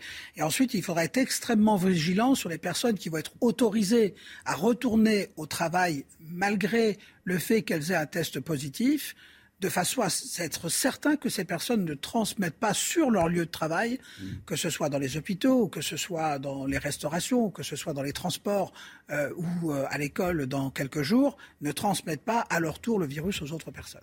La situation à, l'hôpital, euh, on est encore aujourd'hui à poser la question est-ce que l'hôpital va tenir? Ce qui est, quand même euh, absolument dingue, parce qu'on a l'impression que depuis la, première vague, on n'a pas appris grand-chose, on n'a pas fait grand-chose, pas suffisamment. Ah, le constat est, clair. Aujourd'hui, l'hôpital est plus faible qu'il ne l'était en mars 2020. Plus faible. Plus faible, bien sûr, plus faible. Plus faible. Il y a, moi, dans mon service, on a par exemple euh, trois de nos 15 lits de réanimation qui sont fermés par manque de personnel. On a donc effectivement aujourd'hui, on manque cruellement de femmes et d'hommes pour faire tourner l'hôpital public. Et l'hôpital public aujourd'hui est beaucoup plus faible qu'il n'était en mars 2020. Mais ça va être pire avec Omicron. Il va y avoir encore plus de, trous dans la raquette en quelque sorte. Bah, Omicron est un, facteur qui va aggraver la situation, qui risque d'aggraver la situation. C'est la raison pour laquelle il n'y a pas de fatalité. On a des leviers à activer pour empêcher et anticiper que cela n'arrive. Et à l'hôpital, quel est le, levier, le dernier levier? Est-ce que la réserve sanitaire, par exemple, c'est un levier? Je crois qu'il n'y a pas de, je crois qu'il y a plus de réserve sanitaire. Je crois qu'il n'y a pas de marge de manœuvre. L'hôpital a perdu son élasticité. Mhm. Donc on ne peut pas augmenter rapidement les capacités de l'hôpital, ça, ça n'est plus possible. Donc la meilleure façon de faire, c'est de prévenir les hospitalisations, y compris chez les personnes contaminées, et mhm. donc rendre beaucoup plus rapidement, généraliser beaucoup plus rapidement la pilule anti-Covid, hein, qui permettra d'impacter les hospitalisations avec un nombre croissant de personnes contaminées. Est-ce que la pire des maladies, euh, c'est de ne pas savoir? Pour euh, le Covid, c'est quand même une sacrée pilule. Alors, ce qui est certain, c'est que le Covid, pour la Covid-19, on a fait énormément de progrès. Aujourd'hui, on ne peut pas dire, on ne peut plus dire qu'on ne connaît pas notre ennemi. On le connaît vraiment très bien. On sait euh, parfaitement euh, euh, comment il, il évolue. On connaît sa dynamique, on connaît ses points faibles, on connaît ses points forts. Et donc, il faut à nous d'adopter les bonnes stratégies pour euh, euh, viser ses points faibles et bloquer ses points forts. Merci, euh, professeur euh, Dilali chef réanimation à l'hôpital Raymond Poincaré, d'avoir été l'invité politique ce matin de CNews. Conseil de défense sanitaire et Conseil des ministres exceptionnels au programme aujourd'hui. L'exécutif s'apprête à serrer la vis et mettre en place le pass vaccinal pour remplacer le pass sanitaire. D'autres mesures sont sur la table. De leur côté, des soignants réclament le report de la rentrée scolaire. Le variant Omicron bouscule l'économie avec une multiplication des arrêts de travail. Chaque jour, un million de Français sont déclarés cas contact. Le transport aérien est particulièrement touché par ce phénomène. Ce week-end, 8000 vols ont été annulés. Et pendant ce temps, les centres de vaccination tournent à plein régime. Il y a ceux qui viennent pour leur dose de rappel, mais aussi, c'est important de le souligner, ceux qui sautent le pas pour la première fois. Vous verrez notre reportage dans l'immense centre de vaccination de Porte de Versailles à Paris, géré par les pompiers. Et on va commencer par faire un, point sur euh, l'épidémie. Près de 28 000 cas recensés en, en 24 heures. Attention, attention, chiffre à prendre avec beaucoup de, de, précautions. Hier, de nombreuses pharmacies étaient fermées, impossible donc de se faire tester. Et puis, euh, la fin des, des réunions de, de, de famille. Euh, pour rappel, samedi, et c'est peut-être le, le, chiffre qu'il faut retenir, 105 000 nouveaux cas ont été enregistrés sur le territoire, un record depuis le début de la pandémie. Et pendant ce temps, bien, les files d'attente, les files d'attente s'allongent. En tout cas, ce matin, c'était le cas à Neuilly-sur-Seine, devant, devant les pharmacies et devant les labos. Vous êtes nombreux à à nouveau vous faire tester. Euh, on écoute quelques franciliens. Au micro de Léo Miocourt. Parce que j'ai des symptômes. J'ai un peu de fièvre et je Donc euh, voilà, par précaution, je viens faire le test. Alors moi, j'ai pas de symptômes, mais par précaution, je viens aussi faire un test PCR au cas où. Malgré que j'ai eu les trois doses, les trois doses Pfizer et le vaccin antigrippal, avec l'Omicron, je préfère quand même prendre mes précautions parce que j'ai aussi euh, des collègues avec lesquels je travaille que je ne voudrais pas mettre en danger. Donc c'est pour ça que je fais aujourd'hui le test. Le variant Omicron devrait être majoritaire ces prochains jours, selon Olivier Véran, avec une circulation inégale sur le territoire. On va faire le, le point sur les chiffres qu'on connaît. Euh, on a quelques données avec, avec Mathilde Moreau, en commençant par les régions qui seraient les plus touchées. Oui, tout à fait. En premier, ce chiffre, 17,7%, c'est le nombre de cas positifs en France qui serait attribué au variant Omicron. Alors, les différentes régions euh, et départements sont touchés différemment en France métropolitaine. On va prendre l'exemple en région parisienne. Regardez, eh bien, à Paris, il est de 37,5%. Et dans les départements limitrophes, hein, que sont le Val-de-Marne ou encore les Hauts-de-Seine, il serait de 25%. Dans le reste de la France, eh bien, par exemple, c'est dans le département de la Sarthe où le variant Omicron serait le plus présent avec 32,6% des cas euh, positifs. Il y a également euh, les départements de la Nièvre, des Hautes-Alpes, du Puy-de-Dôme ou encore du Gard qui sont très touchés. En somme, eh bien, euh, il y a beaucoup de régions qui sont touchées par ce variant Omicron en métropole et ça ne devrait pas s'arranger dans les prochains jours, hein, puisque, comme vous l'avez dit, Olivier Véran, le ministre de la Santé, a indiqué qu'il devrait être majoritaire dans les prochains jours. On a de la chance ce matin, on a deux médecins sur, euh, sur le plateau. Euh, bonjour euh, Roger. Euh, bonjour. Roger Ruard, médecin généraliste, ancien président du syndicat des médecins libéraux. Euh, de plus en plus de, de Français vont devoir, de, vont devoir s'isoler à cause de Micron qui se répand comme une traînée poudre. Plus de 100 000 contaminations par jour, on arrive à 1 million de, de cas contacts, c'est ça? Bah, si on se fie à la contagiosité supposée du virus Omicron, puisqu'il est capable de, de, une personne est capable d'en contaminer 10, euh, le calcul est simple. Hein. Oui. Donc, euh, que disent les premières que, que, ça fait ça fait énormément. Que disent les premières études précisément sur sur ce virus? Ben, on, je pense qu'il y a beaucoup d'informations qui circulent maintenant euh, sur ce virus, mais globalement, ce que ce que l'on sait, c'est qu'il est et, et le cons, on le constate bien sûr, il est très contaminant, ça c'est sûr, mais il semble, alors il faut toujours dire ça au conditionnel avec des pincettes parce qu'on n'a pas encore suffisamment de recul sur les études qui ont été faites, notamment en Grande-Bretagne et en Afrique du Sud, ce sont les deux pays qui ont fait le plus d'études là-dessus, mais d'autres pays en font. Il semblerait moins dangereux.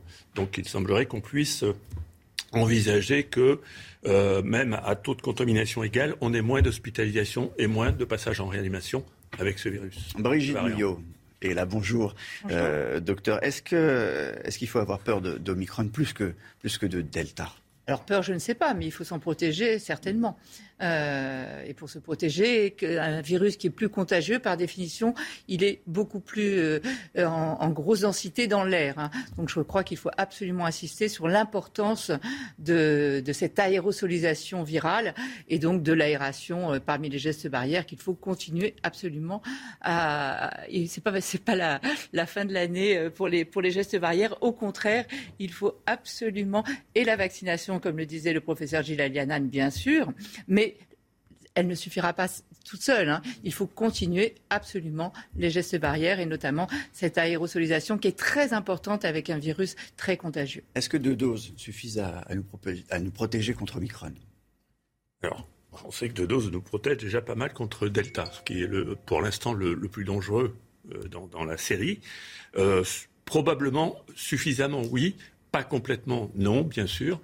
Euh, il y aura certain pourcentage de, de, population vaccinée qui échapperont un petit peu au contrôle, euh, enfin avec, ce virus-là, qui échapperont à, la protection vaccinale. Mais euh, globalement, il faut, quand même rassurer les Français que quand on a son, son passe, enfin son, son schéma vaccinal complet, on est beaucoup mieux protégé, ce qui n'empêche pas, comme vient de le dire euh, ma consoeur, qu'il faut continuer les gestes barrières, qui sont des gestes de bon sens, qu'il faudra d'ailleurs garder à l'avenir il va falloir vivre avec, Brigitte. Oui, il va falloir vivre avec. Mais on est protégé avec les trois doses tout de même contre les formes graves et on limite aussi la transmission avec les trois doses. Hein. Mm. On a l'impression que, oui, on peut toujours se, se contaminer, mais on limite la, contamination tout de même. Donc ça va participer à, euh, il faut absolument freiner cette circulation virale et donc la vaccination, euh, le schéma complet avec les trois doses participe aussi à cette diminution de la circulation virale. Alors, euh, certains de vos confrères ont, publié euh, ce week-end une lettre dans le JDD des professionnels de santé qui appellent le gouvernement à repousser la date de la rentrée scolaire. Selon eux, il faut laisser les écoles fermées et suivre les cours à distance. Alors, quel serait l'impact sur la scolarité des, enfants et sur l'organisation des, des parents? Élément de réponse avec Clémence Barbier. Lutter contre la propagation du virus chez les enfants en décalant la rentrée, l'idée lancée par une cinquantaine de soignants ne séduit pas tout le monde surtout les parents, qui devront de nouveau jongler entre leur travail et les devoirs des enfants.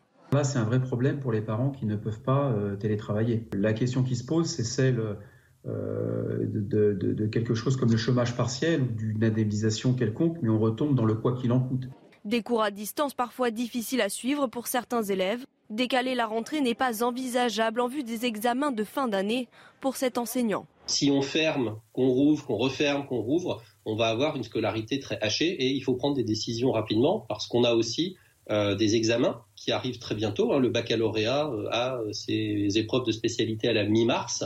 Professeurs et médecins s'accordent sur un point. Ils réclament au gouvernement d'investir dans des purificateurs d'air dans les classes et d'élaborer un nouveau protocole sanitaire dans les écoles.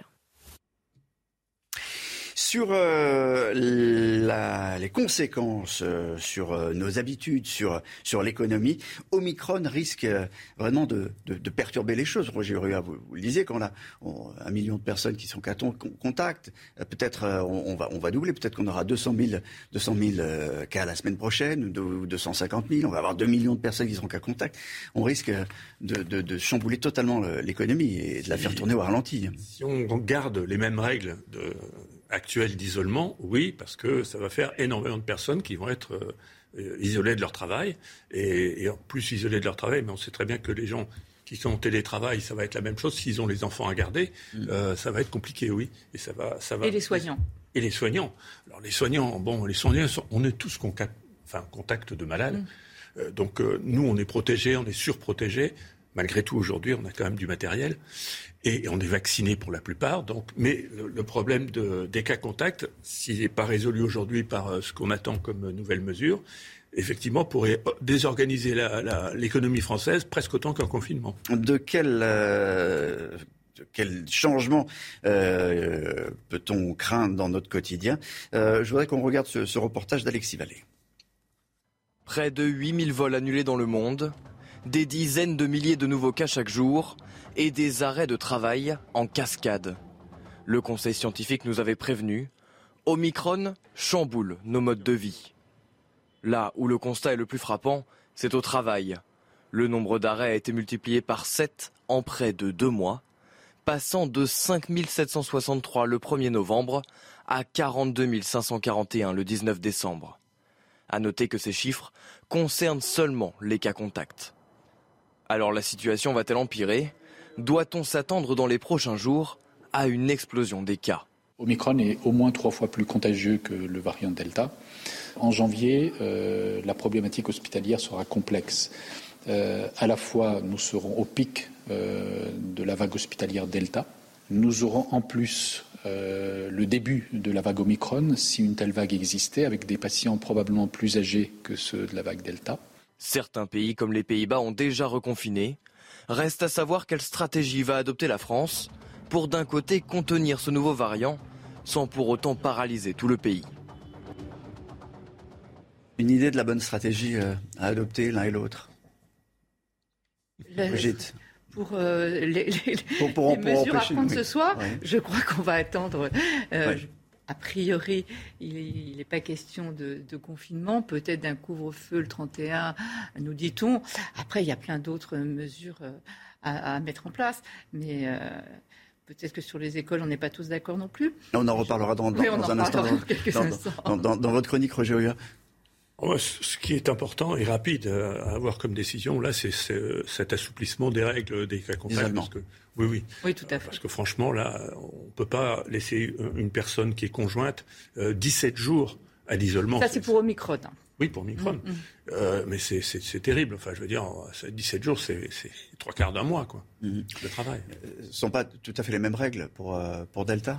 Non, pour Delta, c'est 10 jours. Et justement, les règles avaient été allongées à l'arrivée d'Omicron. Donc, on passait dans un même foyer à 17 jours si la personne était contaminée, euh, vaccinée ou pas d'ailleurs, avec Omicron. Mais là, je crois justement, on va faire machine, machine arrière et on va largement diminuer. Le fait de savoir aussi, d'après les études écossaises, danoise, euh, Afrique du Sud, etc., qu'il est moins virulent, ça permet aussi de, diminuer euh, la, durée d'isolement. Savoir aussi que la période d'incubation avec Omicron est plus courte. Elle est de 3 à 5 jours normalement pour, euh, pour le, le, variant Delta. Et là, elle passerait à 24 à 48 heures avant euh, le début des symptômes. Et après, elle serait aussi plus courte, la durée de la maladie aussi et de la contagiosité aussi plus courte. Donc ça va permettre aussi, le fait de connaître un petit peu mieux ce virus, va permettre aussi de réduire euh, les cas contacts et puis surtout le fait que ce soit moins grave. Bien entendu, avec une personne vaccinée en face, triplement vaccinée, on aura moins de problèmes. Justement, on continue à, vacciner. Euh, illustration, et même à vacciner beaucoup, illustration dans un maxi vaccinodrome, porte de Versailles à, à Paris, Alexis Vallée. Dimanche, lendemain de Noël, ce sont près de 1600 personnes qui sont venues se faire vacciner dans ce centre. J'ai peur de cette maladie qui fait beaucoup de ravages, donc euh, je suis venue faire mon vaccination voilà, pour me protéger. J'ai un petit peu d'appréhension, mais on n'a pas le choix, c'est comme ça. Donc je suis là pour, euh, pour protéger euh, nos aînés et puis et voilà. Parmi ces patients, 41 primo-vaccinés, dont 8 âgés de 12 à 18 ans. Tous sont pris en charge par une centaine de pompiers. Détendez bien l'épaule. Voilà, inspirez et je pique. Pour l'ensemble de l'année, entre les différents centres sur Paris et les centres de la Petite Couronne où nous sommes également présents, nous avons pratiqué plus d'un million d'injections, ce qui fait de nous la première unité de secours en France qui vaccine. Les fêtes de fin d'année n'auront donc pas découragé ces patients. Et si vous souhaitez vous faire vacciner dans ce centre, comptez au maximum 30 minutes montre en main on, estime, Roger Rua, qu'il y a à peu près 5 millions de, réfractaires toujours au, vaccin. On, oublie, euh, on oublie aussi qu'il euh, y a un certain nombre de, gens chez qui ça ne marche pas, ce vaccin. Et oui, mais ça, on l'oublie. On, a l'impression qu'on ne les compte pas, ces gens-là, parce que bon, les, laboratoires nous ont clairement dit au, début, enfin, clairement, certains pensaient que non, mais peu importe, à la limite, dans les études qui ont été publiées et validées, euh, que par exemple, certains vaccins avaient 90, 92, 88% d'efficacité. Ce qui veut dire que les 10% qui restent sont vaccinés, mais avec une efficacité moindre ou euh, peut-être même pas, pas du tout. Ce qui veut dire que quand on a 52 millions ou 53 millions aujourd'hui de vaccinés, si on prend ces 10%-là, ça fait 5 millions de personnes qu'il faut rajouter aux 5 millions de réfractaires. Ça fait 10 millions. Donc ça veut dire que le virus a encore de quoi faire pour circuler. Et l'intérêt maintenant, c'est de dire de vacciner le plus possible pour réduire cette, euh, proportion-là. Et euh, l'espoir, c'est qu'on ait un, vaccin modifié qui puisse rapidement augmenter l'efficacité, parce qu'on on dit que euh, contre Delta, par exemple, l'efficacité est descendue à 70%. Alors là, vous avez 30% de gens vaccinés qui avaient potentiellement le, risque d'aller à l'hôpital ou en réanimation. Donc ça veut dire que les chiffres sont élevés encore. Avec la troisième dose, ça remonte à... À 90. Merci euh, Roger Rua. On marque euh, juste le, temps d'un billboard. On retrouve euh, Brigitte Millot parce que c'est l'heure de la chronique santé. Voilà. Alors cette affaire de, vos confrères qui signent une tribune pour dire qu'il faut reporter la, rentrée scolaire, c'est une bonne idée, c'est une mauvaise idée? Moi je peux comprendre, hein, mais je ne partage pas. Alors, comprendre quoi, partager quoi Alors, je, déjà, ce que je trouve assez, quand on lit euh, les 50 personnels de santé donc, qui ont signé cette, tribune, euh, il y a euh, des gériatres, des dentistes, il y a des cancérologues et il y a une pédiatre une seule pédiatre pour, sur 50 signataires, c'est assez étonnant puisqu'on s'intéresse quand même aux enfants de moins de, 10 ans hein, dans cette tribune. Donc ça, c'est assez étonnant. Après, où je suis tout à fait d'accord avec eux, c'est sur le constat des choses qui n'ont pas été faites, notamment à l'école. Ça fait deux ans euh, qu'on dit à peu près les mêmes choses et qu'on s'aperçoit que le constat est toujours là. Rien, pas peu de choses sont faites. J'entendais, on a encore une école, euh, euh un point d'eau pour 100 enfants dans certaines écoles. Un point d'eau pour ses enfants, comment ils peuvent se laver les mains, comment ils peuvent machin. Encore des fenêtres bloquées, euh, toujours pas de, de, détecteur de CO2. Enfin, voilà, tout un tas de choses qui n'existent toujours pas, alors que ça fait deux ans quand même qu'on en parle et qu'on le répète. Donc là-dessus, ils ont tout à fait raison.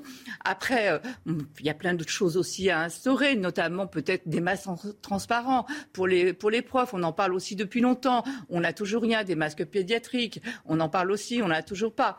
Euh, des tests, une campagne de tests s'ils le demandent dans leur tribune. Là aussi, ce serait important, notamment pour remettre, rappelons-nous ce qui s'est passé au Royaume-Uni et ce qui a permis d'aider énormément à un moment où ils étaient submergés. Les enfants euh, du Royaume-Uni avaient tous passé deux, des tests à la maison des tests euh, à faire à la maison, et s'ils étaient positifs, ils n'allaient pas à l'école. Et là, on attend qu'ils y aillent pour... Tout n'est pas à jeter dans la tribune. Tout n'est pas à jeter. Il y a plein de choses que je partage totalement. Et, notamment, et ça, je trouve ça très intelligent, cette idée de former les gens, euh, les parents, euh, les profs, aux premiers symptômes, euh, les profs moins, mais surtout les parents, aux premiers symptômes des effets secondaires de la maladie, notamment les PIMS. Le PIMS, c'est un syndrome pédiatrique qui a été identifié en 2020. un syndrome inflammatoire, mais de tout l'organisme multisystémique, on appelle ça comme ça.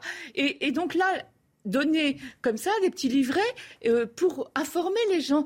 Tiens, là, s'il y a tel symptôme, il faut que j'y pense. Un essoufflement, des palpitations, une douleur cardiaque, des choses comme ça, des petits syndromes inflammatoires Pareil aussi pour les Covid longs, euh, comme l'a dit euh, le professeur Gilali Hanan, ils existent aussi en pédiatrie, même si l'HAS pour l'instant n'a pas reconnu les Covid longs pédiatriques, mais ils existent. On, l'a, il y a eu des études à Marseille avec le professeur Gage en imagerie notamment qui l'ont montré.